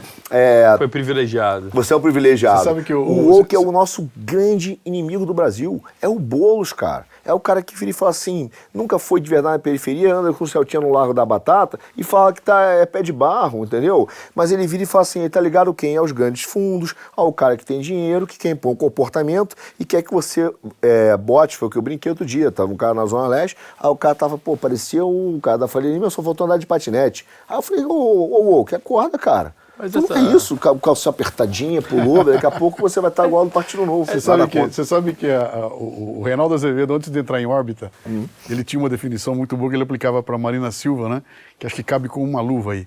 Ele dizia, ela viu a coisa. Você não viu a coisa. Como eu vi a coisa, eu sei da verdade e para o seu bem, é eu vou definir o que, que você vai fazer, como é que você vai se comportar, o que, que você vai dizer. Ó, e o woke, cara, é tão perverso que ele nasce nas universidades brasileiras. Ele é um estudante de classe média, influenciado por essa modinha, que quer ensinar por causa da periferia que ele tem que falar todos para ser legal. Que tem que aceitar, é, destruir, aceitar a linguagem neutra para ser inclusivo, para ser humano entendeu? Que tem que aceitar que existe uma fluidez de gênero que, pô, é totalmente é, sem nenhum balizamento, que depende exclusivamente de mim, somente de mim, do meu eu, da minha identidade, do meu dia, para eu poder ser humano. Então, o cara que é, no fundo, ele é um tremendo intolerante, autoritário. Esse cara, quando ele for uma maioria, o, as pessoas têm que ter isso. Ele não hesitará em mandar as pessoas o para o Com paredão. Certeza. Mas de um jeito fofo. Vai ser muito fofo. Colorido. Colorido, vai ser, sabe? Sabe aquela. Outro dia eu estava falando isso aqui. Sabe aquela ovelhinha que é o desenho animado do. Eu esqueci o nome dela agora, vou pedir ajuda da produção. Belweder. Da Belweder. Belweder? Como é o nome? Belweder, é uma ovelhinha, entrem, do Zootopia. É o woke, cara. É a ovelhinha que vira e fala assim: nós, ovelhas, estamos sendo oprimidas pelos carnívoros, vamos matá-los. É, é, isso, entendeu? E ela é professorinha, ela vem de toda óculos, fofinha. toda fofinha, uma ovelhinha, etc. Mas os planos são maléficos. Cara, você quer saber o, o que é o, o woke? Veja né, os Utopia, e olha, se a Tabata, o Boulos, no, pô, hoje o Armínio Fraga com o Freixo, esses caras estão ali, cara, de mão dada, entendeu? Pra você ter noção, no meu caso eu conheço bem, cara, você sabe que era o presidente do Conselho de Administração da Bolsa de Valores quando a gente estava tentando abrir a Bolsa e que estava lá defendendo o monopólio? O Armínio, PSDB. Aí o cara fala, pô, essa relação entre o governo e privado não pode ser é, não pode ser contaminada, são duas coisas diferentes. Mas ele fica pulando entre um e outro. Ele foi do presidente do Conselho da Bolsa, abriu o GAV, depois foi do Banco Central, voltou, foi do Soros, tá lá. Quer dizer, você ser do privado e público, não, isso aí é racismo, quase racismo estrutural. Ele pode, ele é. pode, e tá doido para voltar, entendeu? É doido. É Se fizer assim, é, é aquela música do Sidney Magal, me chama que eu vou. Dá para fazer uma adaptação de uma frase famosa dizendo mais ou menos assim: Hay que ser terno, pero sem perder la dureza jamás. Entendeu? é isso aí. É, São os wokes. É. Preparem-se para essa geração. Nossa guerra não é com o velho e bom comunista do PCO, etc., do cara lá que estava querendo tomar é, a consciência de, falando da consciência de classe, tomar os meios de produção. Esses caras substituíram a consciência de classe pela consciência identitária. Esses caras estão se aliando ao capital internacional. Esses caras estão dizendo o seguinte, ó, exemplo, que, vamos entender um pouco. Qual o plano? Todo o governo, ele é uma simulação, uma, uma pelo menos um, um plano de criação de mundo. Né? Ele quer emular uma criação de mundo. Qual é o plano de sociedade do Boulos? Se você é do PSOL, você não vai assistir, porque não assiste a gente, mas seria uma honra. Pergunta com a, senta com ele e fala, cara, esquece, esquece as lutas. Qual é o teu mundo ideal? Desenha para mim. Onde você quer chegar? Ele não tem. Ele tem um mundo de destruição, né? de roubo, de saque e de morte. Ele não tem um mundo ideal.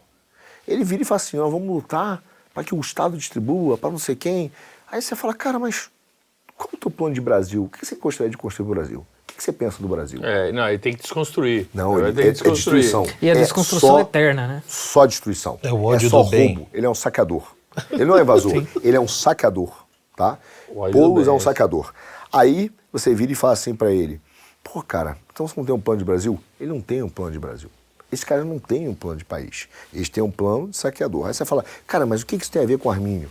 Olha só, ele sabe que um sistema não subsiste por si mesmo. Ele precisa de nenhum sistema fechado subsiste por si mesmo, se é provado matematicamente pelo Gödel.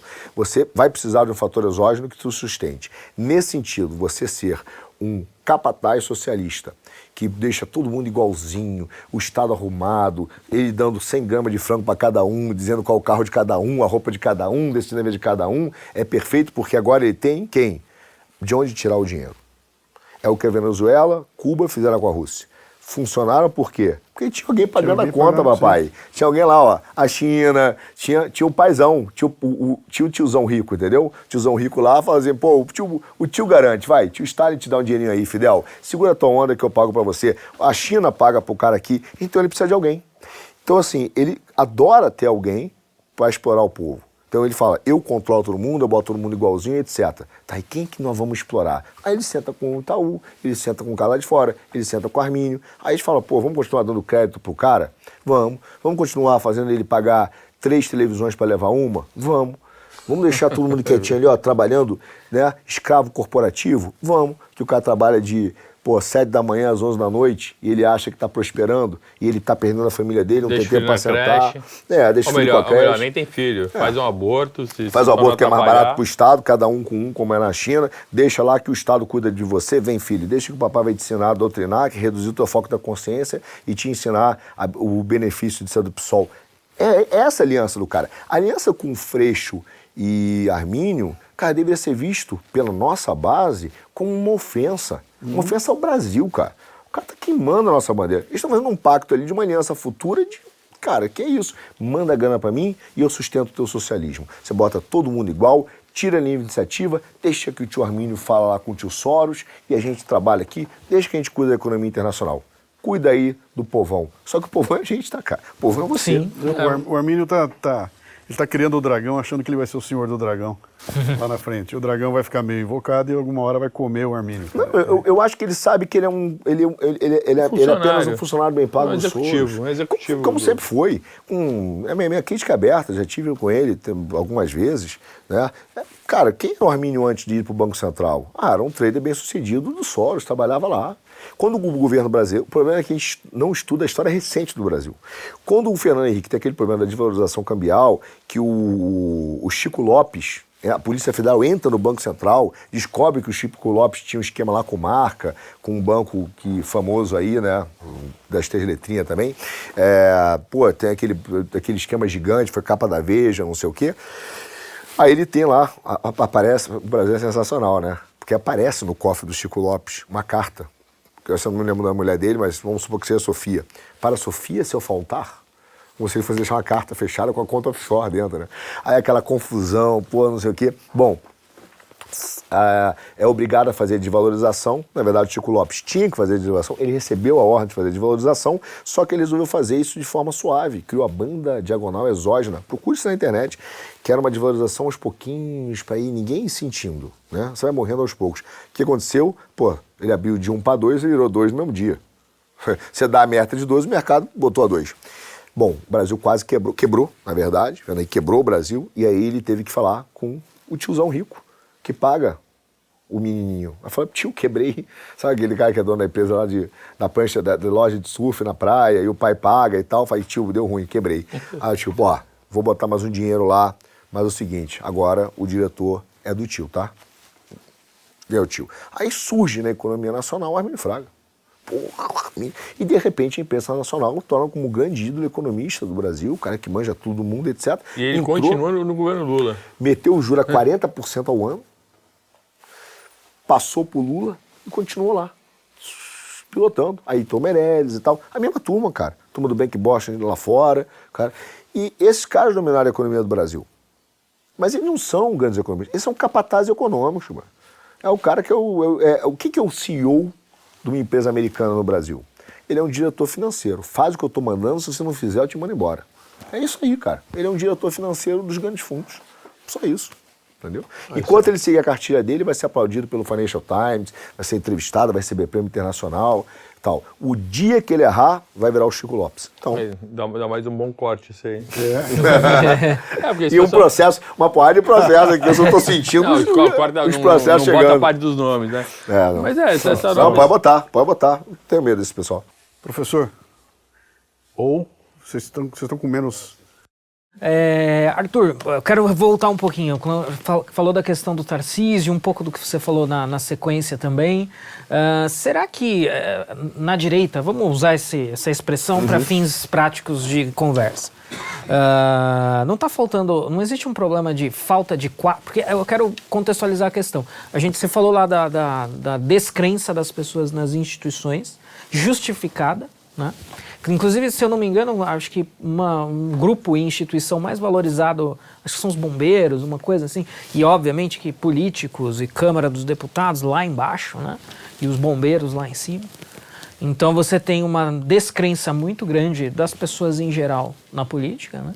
E nas instituições como um todo. Ah, e aí, a gente vê na, na, na última, última composição do Congresso, mesmo pessoas que tão, estariam supostamente dentro desse guarda-chuva, que também ali, né, algumas com uma suspeição e depois da execução do trabalho mais ainda, eu nem digo suspeição no sentido de corrupção, é suspeição no sentido de competência mesmo, de, de capacidade. E aí, será que não tem um problema então de quadro? Será que não precisaria? Claro, talvez por ser a direita ser muito precoce, ainda não teve essa esse potencial formativo e tal, mas não teria que começar a pensar em forma. Eu sei que for, essa expressão é uma expressão muito comum, né? Formar quadros, né? Mas eu digo assim, ah, não é o rei filósofo do Platão, né? não, não precisamos ir tão longe. Mas assim, mas é, é, é, não precisava formar. E eu sei que os partidos eles têm é, é, um, um- um setor e, e até, se não me engano, uma verba para isso, para financiamento cultural e etc. 20% não precisa, do fundo partidário. É, não precisa. é, Então, isso daí não precisa ser formado, ser usado para formar gente competente que alguns virarão depois é, candidatos e parlamentares, para a gente fugir daquele problema que a gente mencionou. Eu, eu, já, eu já pensei assim, tá? Eu acho que no Brasil a gente tem quadros muito bons e muito preparados, né? Muito preparados. Quanto mais eu converso e procuro gente, converso ainda da direita, me espanto com a qualidade que vem de vários lugares. O nosso problema não é quadro, o nosso problema é excesso, problema é excesso de vedete.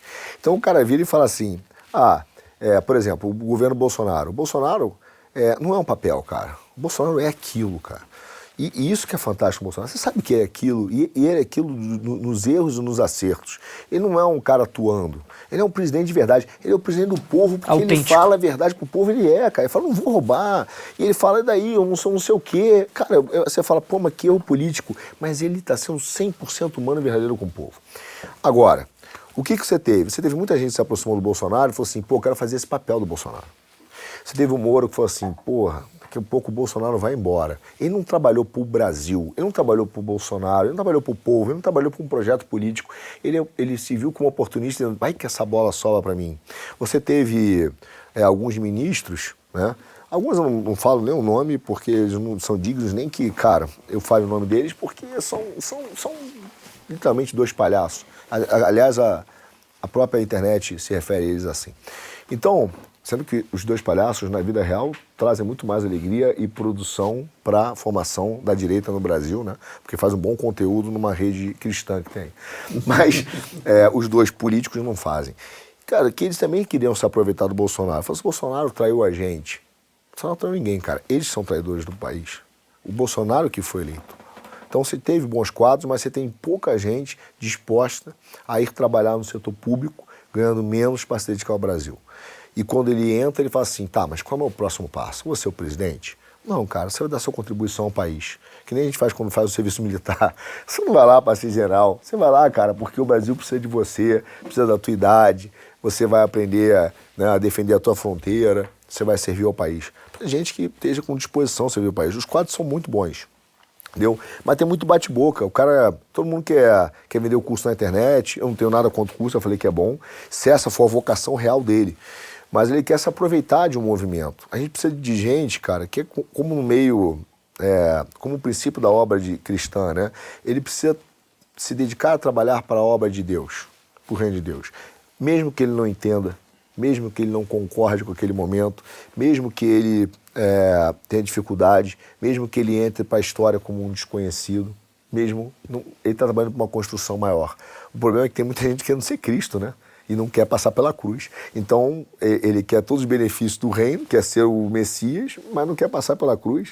Mas a gente só vai ter um, né? Não dizendo que o Bolsonaro é Cristo, não é isso. Mas dizendo que a gente tem que ter um, um- um reino a ser construído, um país a ser construído. A gente tem muita gente boa. Eu conheci muitas. Aqui a gente conheceu muita gente boa.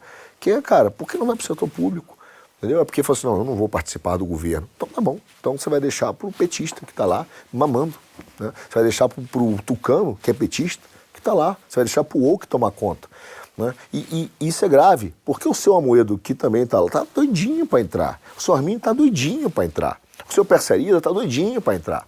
A dona Helena Landau, musa das privatizações, cara, é, é- é- o- aliás, o lema do PT, o jingle do PT, tinha que ser a música do Sidney Magal, me chama que eu vou. Cara, uma porção de cara que se instalar o dedo, toma conta do Estado. Essa é porque a gente Livres, conseguiu né? tirar um pouquinho do, do Do Livres. Livres, é. né? É tudo me chama que eu vou, cara. É tudo é, economista, o Estado. Fala mal do Estado, mas abriu a porta, meu amigo. Vai correndo. É, é, é aquele falso moralista da cidade do interior. O cara passa o dia falando da, da dona fulana lá, que é a dona da, a- da meretriz. Mas quando dá sete da noite abriu, o cara é o primeiro a estar ali para pegar a moça à noite. Então, esses caras dos liberais são os que nunca vi um liberal tão fanático por governo, tão fanático por monopólio, tão contra a concorrência. É o liberal brasileiro. Você acha que isso tudo é, é porque nós estamos na adolescência política desse país, hein? Sim, acho que a direita está na sua adolescência. A direita brasileira, ela ficou com vergonha porque a esquerda conseguiu botar o rótulo da gente da época da ditadura militar, né? Sim. Então, ela, ela, ela, ela fala, pô, se você gosta da ordem, se você gosta do, do cristianismo, você você estava na época da ditadura. Autoritário. Você é autoritário. TFP, TFP. É, Seu exato. TFP. E aí você fica meio envergonhado ali, ficou. Mas, mas, assim, é, foi muito ruim ver nos anos de esquerda. Não foi bom. Não foi bom para a população. As famílias foram destruídas. A instituição da família não é uma instituição moral de caderno. É uma instituição real. O pai chega em casa e não senta com o filho. Mas a propaganda é tão boa, cara.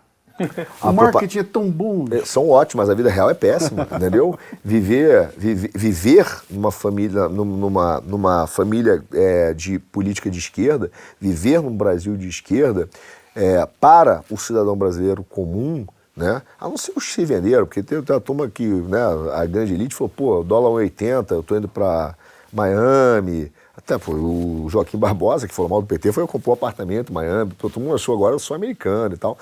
Ah, eu compro dólar 80, agora eu vou. É, é, eu estava lá no Zenha, comprava até no Zenha, todo mundo achou que era italiano, né? Então, assim, um sonho do- da futilidade máxima que virou elite brasileira, é, financeira. Esses caras foram comprados pelo PT. Né? Tô com saudade disso, né? Os gigantes estão aí. Foram comprados. Mas viver a vida comum, do, né? vendo a tua filha é, se bestializar, né? vendo o teu filho se bestializar, vendo você é, é, viver uma, um- uma sociedade sem moral, porque a ideia de que o homem é racional, ela é, é- é perfeita, mas incompleta, ele é racional e moral. O homem precisa de uma moral. E a esquerda foi destruindo isso, e para o cidadão comum, né, ele foi vendo, por isso que a classe trabalhadora hoje é o quê? É Bolsonaro. Mas, mas você vê que isso é pro cidadão comum, né? Porque o Lula é, casou de novo agora há pouco tempo. Aí quem celebrou o casamento dele foi um, foi um bispo, amigo dele. Sim. O bispo, quando era padre, batizou os filhos do Lula e os netos do Lula. Então, assim, para a família do, do povão, é ideologia de gênero, droga liberada, é direito ao aborto. Para a família dele, é o bispo amigo fazendo o matrimônio e o batismo da família toda. Então, assim, para minha família, é sacramentos católicos. Para tua família, aborto e drogas. Essa é a hipocrisia, né? É, olha só, você tem que entender que o Lula, que é um fenômeno que está acabando, tá? Para mim o PT morreu. O PT vai virar um PMDB da esquerda. Vai ter os seus caciques lá, vai ter um sem vergonha. Não vai ser o nosso grande adversário. O Lula tá com 76 anos. Não estou Ah, desejando é- nada, nem essa é a última que, dele, é. é, a gente tenta me cancelar. O, o, o Arthur bolsonarista tá. Não, tô. Isso é a soberania de Deus, né? Então tá lá. Mas ele tá com 76, daqui a pouco ele vai estar com 81, né? Então. Quem é o Lula? O Lula é um sindicalista que era conservador como o Rui Pimenta, cara. Que quer família, que quer filho, que, que fazia as piadinhas que estão aí na internet e que fazia uma referência a tudo isso. Só que ele era um conservador, que era um vaidoso, que quer ser a Madre Teresa de Calcutá do Brasil e que, cara, gosta de grana. E ele chegou lá e falou: pô, eu vou me aliar aqui com o Itaú, vou ganhar dinheiro, vou deixar meu filho bem, roubou o Brasil mesmo, fez um projeto de poder, foi na onda do Zé de Seu, desses caras que eram os, os- o que realmente ali do Foro de São Paulo, que dominou uma cabeça fraca que é dele, cara, que tem um vício evidente, né, cara, que é um alcoólatra. Então ele tá lá e, e gosta do dinheirinho. Cara, ele foi lá, foi um manipulado, mas o sonho dele é o quê? Ele quer voltar agora para dizer: pô, acabei com a, a fome do Brasil, virei a Madre Teresa Calcutá, posso morrer, deixar meus filhos ricos e vou entrar pra história. Ele é um vaidoso. É, ele tem uma corrupção da alma muito clara, né? A corrupção da vaidade, a corrupção do vício financeiro, da ganância e do, do alcoolismo. Então, esse é o Lula. Não é o nosso maior problema. Não é o nosso maior problema. Foi ruim viver no- na- na- no- no- na- nos efeitos do governo Lula. No início, ele vendeu o Brasil, pegou o dinheiro do commodity, distribuiu, deu uma melhoria de vida. O Brasil começou a ser comprado pela China, a gente achou ótimo, não viu a nave chegando, né? E eh, grande parte da população brasileira foi tipo aquele cara do Independence Day. Né? Quando vem a nave dos- inva- invadindo, os caras com a placa me leva, me leva, veio aí, destruiu. Só que quando destruiu foi no governo Dilma. Aí quando chegou 2015, a gente teve a pior renda, pior perda de renda, saiu outra na CNN, inclusive, de- da história. Nem países em guerra tiveram uma destruição de renda tão grande. Causado pelo quê? Pelo crédito do governo Lula. Aí esse cara falou, tudo bem, eu tô aqui, enfrentou aí os, os, os percalços dele pessoais, jurídicos, tá de volta. Ele quer ser a Maria Tereza. O problema é o seguinte, quem vai herdar isso? Quem vai herdar a esquerda no Brasil? Quem vai herdar esse movimento de esquerda no Brasil? E esse é o ponto, são os woke, cara. Esses caras estão controlando para assumir isso.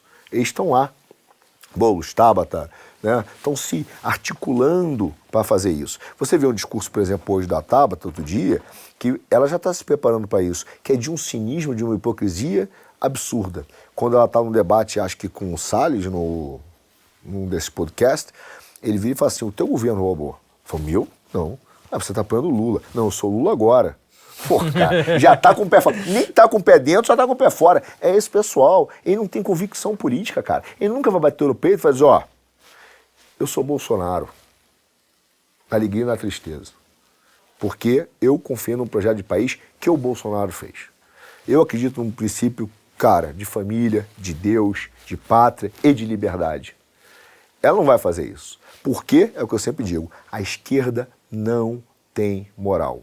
Ela tem um princípio revolucionário, útil ou inútil. Se hoje o Lula é útil, os que vão estar lá assim, ó, pô, Lula. Se amanhã for o Alckmin, cara, na manhã seguinte é todo mundo tucano. Se depois for a Simone Tebet, porque agora botaram uma pauta de mulher, tá todo mundo se aconchegando ali nos caras. Eles têm um processo revolucionário do que é útil e inútil.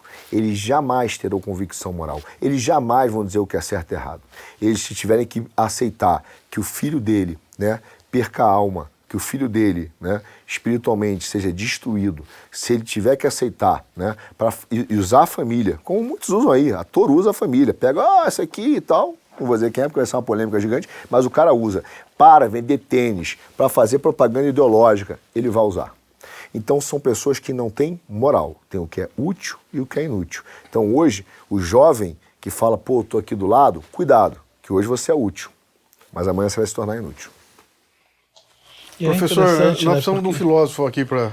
Então, eu acho interessante porque aí você vai para as redes sociais e você vê um monte de deputado de direita que se diz conservador e só fica cobrando coerência moral da esquerda.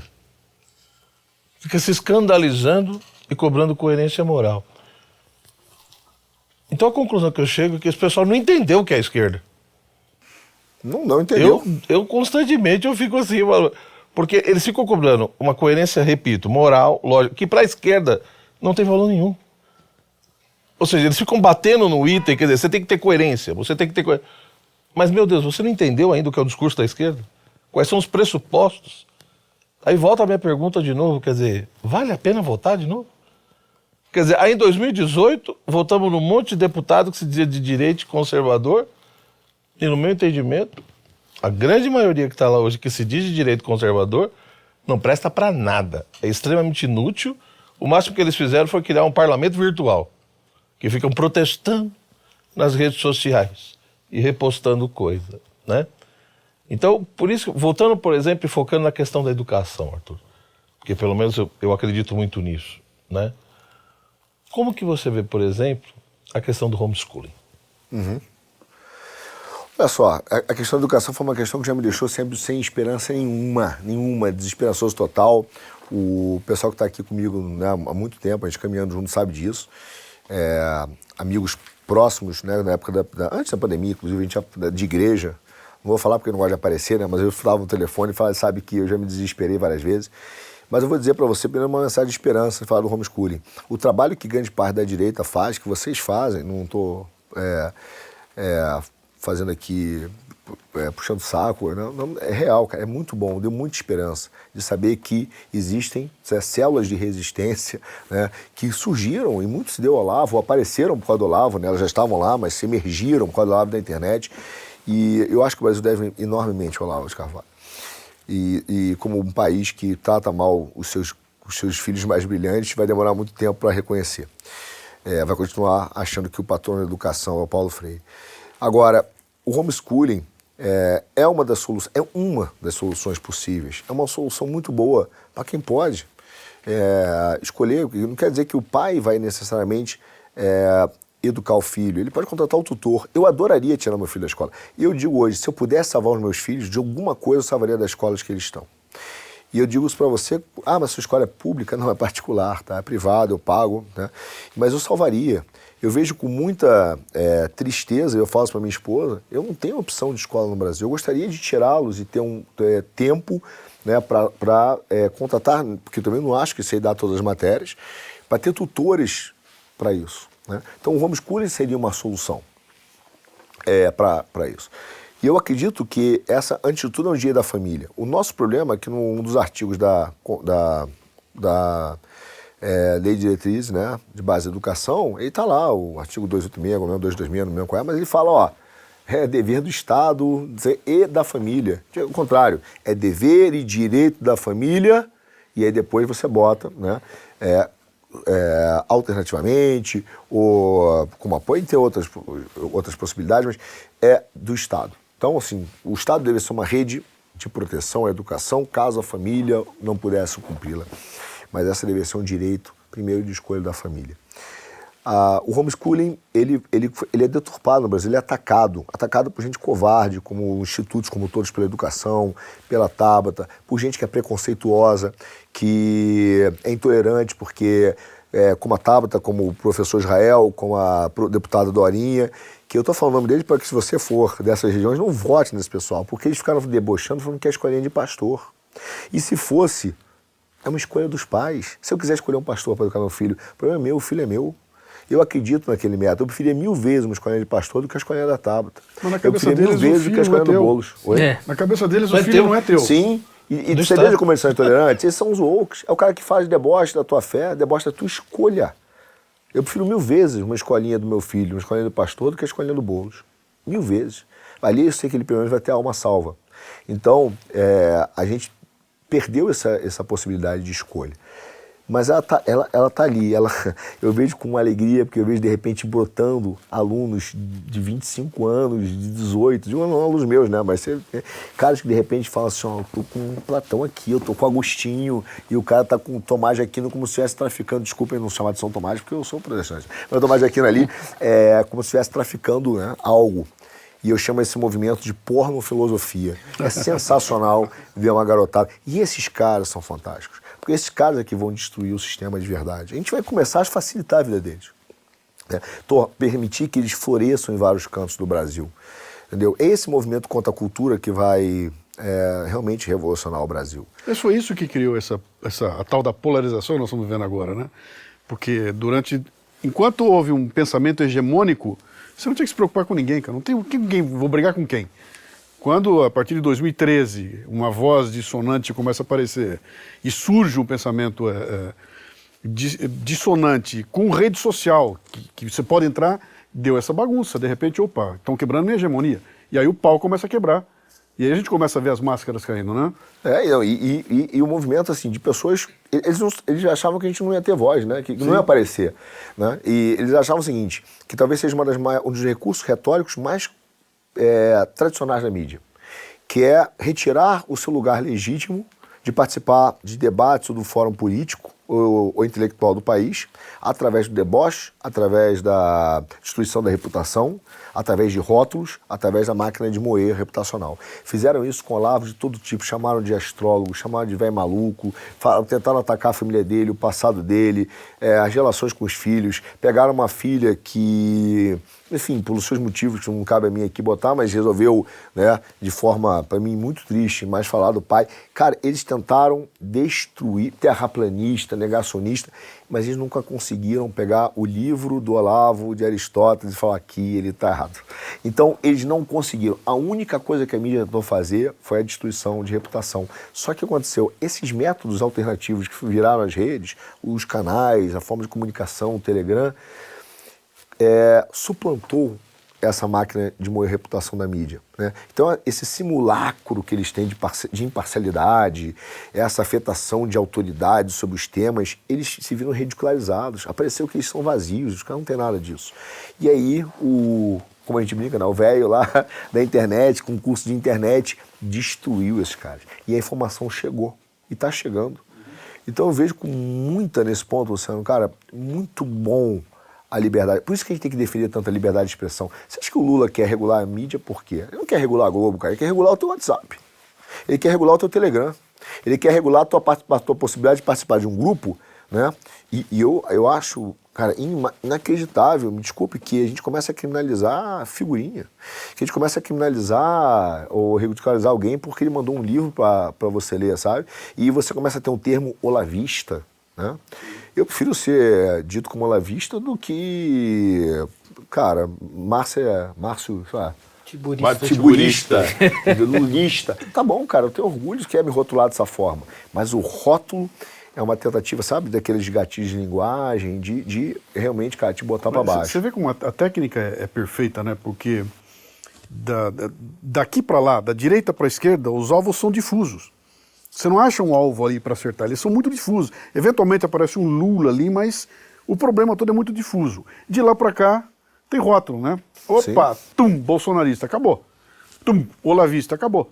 Né? E aí eu já tenho o alvo na minha frente e eu vou bater esse alvo. O Brasil Paralelo está sentindo isso agora. Sim. Ele começou a aparecer, onde é que os caras vêm? Não é para vou contrapor as ideias que estão ali, não, eu vou contrapor o processo. Ontem eu vi um, um post e o pessoal horrorizado porque eles lançaram um projeto chamado Brasil Paralelo na Escola. E os caras é um absurdo, os caras estão entrando na escola, o que, que eu vou fazer com as crianças? Falar a verdade, né? Ué? Conhecer a história do Brasil. Por exemplo, a gente estava falando um pouco do, Mar, do Thomas. O Thomas tem um ponto que é perfeito, cara. Quando você, na nossa história do Brasil, né, os ditos maiores historiadores, né, os ditos acadêmicos, as pessoas que você deveriam liderar o lado intelectual no Brasil, resumem o processo de independência a um momento de uma desinteria lá do Dom Pedro, né? Cara, é, olha só, se qualquer país do mundo, esse cara teria sido demitido da escola primária. Se ele falasse, vou dizer uma coisa, não, nesse processo de independência, ah, o cara tava com diarreia e tal, subindo. Fala, cara, sério, vai embora, velho. Ou você acha que todo grande herói americano estava 100% ali, o Thomas Jefferson. Nunca tava, teve dor de barriga. Nunca né? teve, né? Não ficou gripe, não morreu. Cara, então sim, é, é uma tentativa de ridicularizar. E na hora que alguém tem orgulho do Brasil, sabe qual é o erro do Brasil Paralelo? Ter orgulho do Brasil. Esse é o pecado original do Brasil Paralelo. Todo mundo que tem orgulho do Brasil e quer hoje dizer, cara, eu tenho, amo a minha pátria, ele vai ser atacado no Brasil. Aconteceu isso no 7 de setembro, acontece quando você bota a bandeira, né? E aí falam que a gente sequestrou os símbolos nacionais. Quem sequestrou o símbolo nacional? Um cara que fala, puta, Dom Pedro foi um. Né? Começa a falar quem foi Dom Pedro como estadista ou o cara que fala que estava com desinteria. Quem sequestrou os símbolos nacionais? Quem sequestrou a nossa história? É, na verdade, eles jogaram os símbolos nacionais é, no, no, na latrina e ficou lá até hoje. É, agora que isso começa a ser resgatado, eles, pô, não pode tirar daí não. É, não, Mas deixa você está sequestrando, não, está resgatando, é uma coisa diferente. Cara, cê- cê- como é que poderia ser a reação frente a um cara que retoma Eu te amo, meu Brasil, eu te amo, meu coração é verde, amarelo, branco, azul e anil. Cara, o hino dos milicos dos anos 70, etc e tal. Tem um cara aqui que veio cantar a mesma música agora. Tem que detonar esse cara. né? E essa história foi construída ao longo de, de 30, 40 anos. E o que eu não me conformo agora é ver uma garotada que não viveu nada daquilo, cheia das. Não pode ter. Não, eles não viveram aquilo. Não sabe o que acontecia, não, não, não viram o contexto, né? E estão aí cantando e aparecendo no YouTube lá e, e pintando um mundo que eles não têm ideia. Né? Ouviram alguém contar e estão transformando aquilo numa, numa- na ameaça, né? no golpe, né? No Isso, golpe. isso. No golpe. Ah, esse, esse é o mecanismo de manipulação de massa. É colocar em você. Aliás, eu pedi isso com você, você falou naquele livro que para mim foi, foi é, Life Changing, que é o. é, a violação da mente, né? Que tem um outro nome mais forte, a tradução original, mas aqui eles deram uma amenizada. Que ele fala isso, cara, é um mecanismo de manipulação de massa de criar memórias em você que não existiram. Né? E, e olha só, hoje, não é só na garotada, tem gente hoje próxima, eu digo próxima a mim, que quando a gente começa a falar um pouco da minha família, de alguns valores que a gente defende cristãos, é interessante como você vê que houve um mecanismo de manipulação de massa mesmo, feito por Instagram, ideias de circulação, etc., porque liga aquele gatilho interno, que é o, que é o, o, o, o, Pavlov na veia, só que ele já vem, cara, no modo gremlin. Eu brinco assim, joguei água, dei sorvete pra ele, entendeu? Falou certas palavras de conservadorismo, princípios cristãos, o, o que disjuntor. tava todo fofinho ali... Derruba vem- o disjuntor. Derruba o disjuntor. Derruba o disjuntor. Vem Falou com o ódio. nome, pum, cai o é, disjuntor. vem com ódio. Mas vem com ódio em acusação, né? Sim. E aí você fala, peraí, cara, aguenta, aguenta aí. Mas essa é uma estratégia que já eu vejo nas universidades, né? Isso já vinha sendo aplicado há muito tempo. Eu lembro quando eu entrei na Universidade de São Paulo, com 19 anos tudo, e você via assim, o pessoal falava, era muito engraçado, porque o cara tinha 18, 19 anos, e ele falava da época dos militares, você entendeu? Como se ele tivesse vivido tudo aquilo. Você você olhava no olho do cara, no tom de voz, na emoção, quer dizer, é, é- é como se ele, fosse um preso político, ele, ele foi torturado no DOPS. Sim. Você entendeu? Mas como é que pode isso? O cara tem 19 anos, ele, ele não viveu nada daquilo. Ele nem existia, desgraçado, tinha nem nascido, né? Então, aí entra, de novo, né, a, a questão do poder da ideologia. Essa é a grande questão. E aí eu acho que a gente tem que tomar muito cuidado para não cair. Eu queria ouvir sua opinião sobre isso também. Até que ponto, às vezes, a gente não confunde ideologia com cosmovisão? Porque uma coisa, às vezes, a esquerda coloca que quando você fala, você sempre fala a partir de. Então eu sempre falo a partir de um ângulo, de uma perspectiva, e portanto, né, é como não tem como, por exemplo, ter uma escola neutra, né, não existe posição neutra, porque sempre você fala, você fala a partir de. Porque todo mundo, quando interpreta a realidade, interpreta a partir de uma ideologia. Uhum. Mas será que ideologia é isso mesmo? Né? Isso é uma coisa que eu acho que. Eu não sei. Porque, porque pelo menos no meu entendimento, né, quando eu, de fato eu penso a questão da ideologia, a ideologia é justamente aquilo que nega a realidade. Né? Então, se ela nega a realidade e se toda interpretação e pronunciamento sobre a realidade é ideológica, então todo mundo está dentro de uma bolha. Acabou. E eu vejo às vezes que o pessoal conservador e de direita está caindo nesse discurso da esquerda. Porque todo mundo tem uma ideologia. Então tem a ideologia A, B, C, D, etc. Como se a ideologia simplesmente não fosse apenas ideologia, que é o mascaramento da realidade. E isso é interessante porque quando você pega a origem histórica e o desenvolvimento do conceito de ideologia vem antes do Marx. Você entendeu? E o Marx é que chama a atenção, ou, ou pelo menos colabora ali de uma certa maneira, para essa ideia da ideologia como algo negativo, como mascaramento, entendeu? Questão da ideologia burguesa, né? Então, até que ponto, Arthur, não é perigoso dizer, bom, mas nós também temos a nossa ideologia? Será que não seria melhor dizer, não, peraí, existem várias cosmovisões, mas a ideologia é outra coisa? Ou seja, como no contexto político trabalhar com isso? Eu, eu acho perfeita, perfeita, perfeita a sua análise, como sempre, né? Eu sou fã declarado aqui, tá? Sou aluno, né? Então, responder o professor dá sempre medo, tá? Mas é o, mas é o seguinte, veja assim, professor, é, a questão da ideologia, é, ela está embutida numa redução do seu foco de consciência. Então, ela está reduzindo seu foco de consciência para um único, uma, única, uma, uma, uma única lente. De fato, é uma única lente. Então, é, a gente deveria perceber que essa ideologia, como foco de uma, uma única lente, é de fato tentar, e para mim é uma questão que remete até a, a, ao pecado original mesmo, né? A tentativa de criar um mundo ideal baseado numa redução do seu foco de consciência, que é desconsiderar tudo aquilo que existe de imperfeito mesmo no mundo e em você e existe no mundo por causa de você. Né? Então é o que o Chesterton falava: se você tivesse que trocar alguma coisa no mundo, o que você corrigiria? Né? O que você tiraria? A mim. Porque eu sou a primeira fonte de erro do mundo. Essa é a primeira visão de um verdadeiro cristão. O primeiro problema é comigo, não é com o mundo. Né?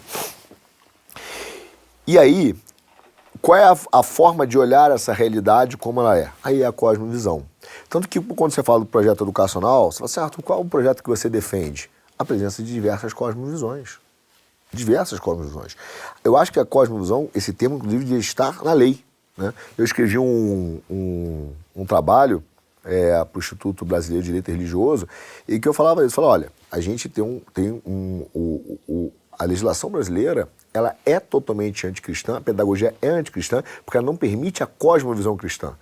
Aí o cara fala, ah, mas lá num determinado artigo permite que você tenha aula de Bíblia. Eu não quero ter aula de Bíblia na escola, eu quero ter uma cosmovisão cristã em todos os aspectos da vida. Né?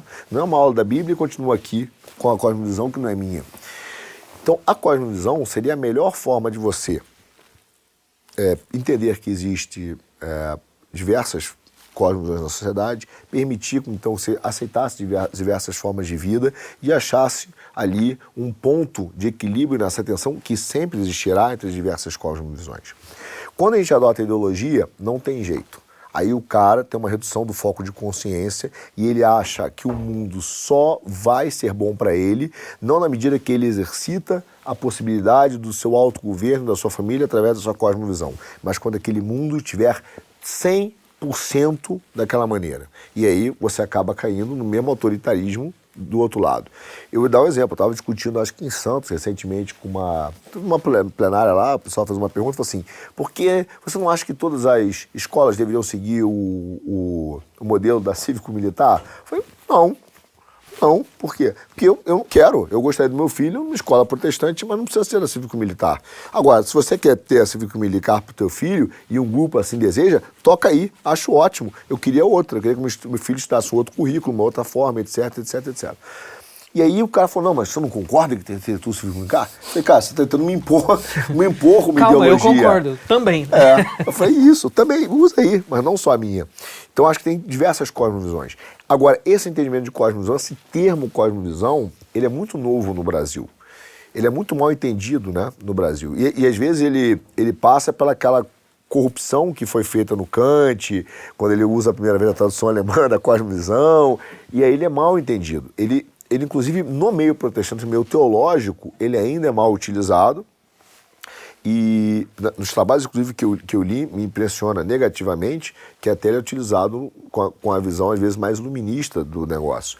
Recentemente, alguns teólogos tomaram vergonha na cara né, e começaram a ler já a, sobre a ótica do, já do Kuiper, do Bavinck, que deu aquela ajustada e trouxe para o nosso campo de jogo. Né? Deu ajustadinha e trouxe para o nosso campo de jogo. Mas eu, eu entendo isso, que a gente deveria começar a falar de cosmovisão e de sociedade de sociedades, de soberania das esferas. Né? Então você tem diversas é, instituições, a escola, a família, que é uma instituição orgânica, a igreja, com possibilidade de se regular, de se determinar, né, de se organizar e ter a sua cosmovisão. E essa é a verdadeira tolerância, porque no limite, quando a gente fala de cosmovisão, a gente tem que dizer o seguinte, pô, eu queria ter uma minha cosmovisão protestante permitida por lei e, né, e eu pudesse vivê-la. Isso significa que você sabe que você vai ter que aceitar a muçulmana, né? Então, se tiver uma escola muçulmana, você vai ter que aceitar. Se tiver uma escola organizada lá do MST, talvez você tenha que aceitar, porque o cara é representativo da sociedade. Aí o cara fala, pô, você não tem medo disso? Aí entra o outro lado, que é o, é o, é o meu lado teológico e cristão. Não, porque eu sei que a verdade está do nosso lado. Vai passar algumas gerações, a nossa verdade prevalecerá, porque ela é única.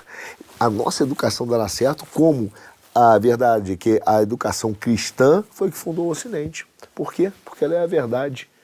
Ela deu certo. Hoje a gente está sofrendo porque a gente negou a verdade e está em busca de ideologias. Nós estamos indo caminhando para o final aqui. É, eu tenho uma curiosidade aqui que é a seguinte: o que, que você foi fazer tanto na África que vai servir para gente aqui no Brasil, cara? Ah, na África eu fui fazer, primeiro conhecer a África, fiz algumas missões, eu queria conhecer de fato a África, é, fiz alguns trabalhos educacionais lá, evangelizei e tive, num desses processos, a, é, a bênção de Deus realmente de conhecer a minha, a minha filha. Essa parte eu vou pular, vou deixar essa parte da entrevista para outro dia. Tá, mas não é. Mas foi não, isso. Ok, ok. Mas sem entrar no, no, no particular Sim, da foi tua, isso. Da, foi, foi lá, isso. Foi tá. conhecer, conhecer. Eu quis também conhecer Eu- muitos eu sistemas eu- educacionais no mundo. Eu Isso, cheguei aí tava- na Finlândia, é, fui na Europa algumas vezes, conheci, quando eu fui ao Japão, inclusive fui lutar, aproveitei e conheci o sistema educacional de lá. Eu tinha muita curiosidade de saber como, como outras culturas educavam e quais sistemas pedagógicos eles utilizavam e como ele passava conhecimento, né? Uhum. Porque a gente aqui no Brasil é contaminado com a ideia de que existe um único modelo, que é o modelo francês, que eles, aliás, que eles nem usam mais, tá? Do Piaget, do Vygotsky, aliás, alguns, o- o- alguns desses modelos, inclusive, foram proibidos na França. Mas a gente aqui adotou e se agarrou a ele. Eu falei, cara, não é possível que o indiano eduque com, com o Vygotsky, entendeu? Não é possível. E não, não educa mesmo. Então, é muito curioso você ver a, a pluralidade que você tem de sistemas pedagógicos, de meios de ensino, de formas de ensino. É, e, e eu tive muito essa curiosidade. Primeira vez que eu fui, inclusive, fui com a minha mulher numa missão que foi, vocês me desculpem decepcioná-los a todos, eu vou ter que revelar um pecado aqui grave. Eu fui numa missão da ONU. Convidado pela ONU. Todo Mas mundo tem um lá. passado, Foi- fica em paz. é, na época a gente acha que é bom, né? O pessoal é legal e tal também. Mas aí fui lá, conversei com a- uma, uma das, das, das moças que tocava aqui no Brasil, né? E a gente foi lá, conheci os, os sistemas. Mas a minha, minha primeira curiosidade foi essa, entender eh, esses sistemas. E eu tenho, eu gostava muito de viajar, conhecer as culturas mesmo, né? Como as, as formas diferentes de pensamento e de cosmovisões, que na época eu não sabia que tinha esse nome. Meus amigos, que grande papo aqui. Eu estou aqui. É difícil a gente encontrar na internet conversas que a gente consiga passar de cosmovisão a filosofias, a, a discussões que no fim tratam do mundano, né? Sim. Da encrenca nossa do dia a dia, né? Ah, você quer deixar uma mensagem aí para quem. Vamos só relembrar? Você está sendo candidato a deputado federal, Federal, é isso? Pelo Partido pelos republicanos, Republicanos. tua plataforma básica, me dê os três pontos fundamentais, seu. Soberania nacional, soberania individual, defesa da família e educação. Fala olhando para a câmera lá. Agora sim, vamos lá. soberania nacional, soberania individual, defesa da família, educação. Perfeito. Meus amigos, muito obrigado a vocês aqui pela oportunidade. É um prazer aqui ter uma conversa assim de alto nível, sabe? Sem puxar tapete, sem piadinha, sem conversinha. A gente foi direto ao ponto e, e do ponto de vista. De, eu chamo isso de fitness intelectual. Sai todo mundo com a barriga de chope, mas o cérebro fica tanquinho, né? E é isso que. Você vai ter chope, porque até agora eu só comi um sanduíche aqui. Eu só quero chegar só comi um sanduíche, né? Que é o que importa, né? Tudo bem que o meu é água de verdade. Tem isso gente aí. que fala que toma água por aí. Agora só água, né? Só água mesmo. É, tá a barriguinha. Não... Arthur, Espero que depois água, tenha. Não é pinga, não. Arthur, obrigado. Boa sorte. Eu acho que você tem uma missão complicada e tem muito de doação, de generosidade aí. Eu espero que você realmente consiga. Reali... 100% você não vai fazer, mas se você conseguir uns 10% do que você está pretendendo aí, a gente já vai dar uma chacoalhada naquele ofidiário lá. Tomara, eu que queria agradecer, é, queria não, vou, eu quero agradecer, porque o Carlão depois está aqui na, atrás, não ficar debochando de mim, quero agradecer a vocês, é, principalmente pela generosidade de cada um, pelo tempo, eu, é, para mim é muito especial estar com vocês aqui, porque toda vez que a gente entrevistava aqui no cada um deles, eu, eu falava para os nossos produtores, falei, pô, tá com o Joel, cara, que eu vou perguntar pro Joel? Estou com vergonha, com o Ernest, né, com você, André, com o Luciano. E eu falava, cara, vocês realmente é, fizeram uma diferença no Brasil, cada um do seu jeito, no seu momento. É, são pessoas muito generosas, verdadeiros brasileiros. Para mim é, é, é muito especial estar aqui com vocês hoje. Aquele momento que realmente ficará né, registrado na vida. Eu falei uma vez, meu pai me falou assim: Ah, você sabe quando você morre? Eu falei, não, você já morreu? Ele falou, um dizem. Eu falei, ah, tá bom. Mas ele já foi, né? Mas ele fala que você tem flashes dos momentos mais importantes da vida.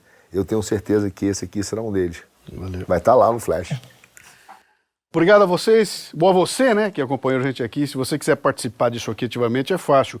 Dê um cliquezinho aí embaixo, faça um comentário, diga, diga gostei, diga não gostei, não importa. Interaja com o post você ajuda aqui, que é o, o YouTube, pense que isso aqui é relevante e talvez ele mostre para mais gente, sabe? e aí, em vez de aparecer um cara de cabelo colorido comendo uma barata, um papo como esse aqui seja mostrado para muito mais gente. E esse é o princípio de mudança e a gente precisa de você, né? Então, toca o dedo aí e tamo junto.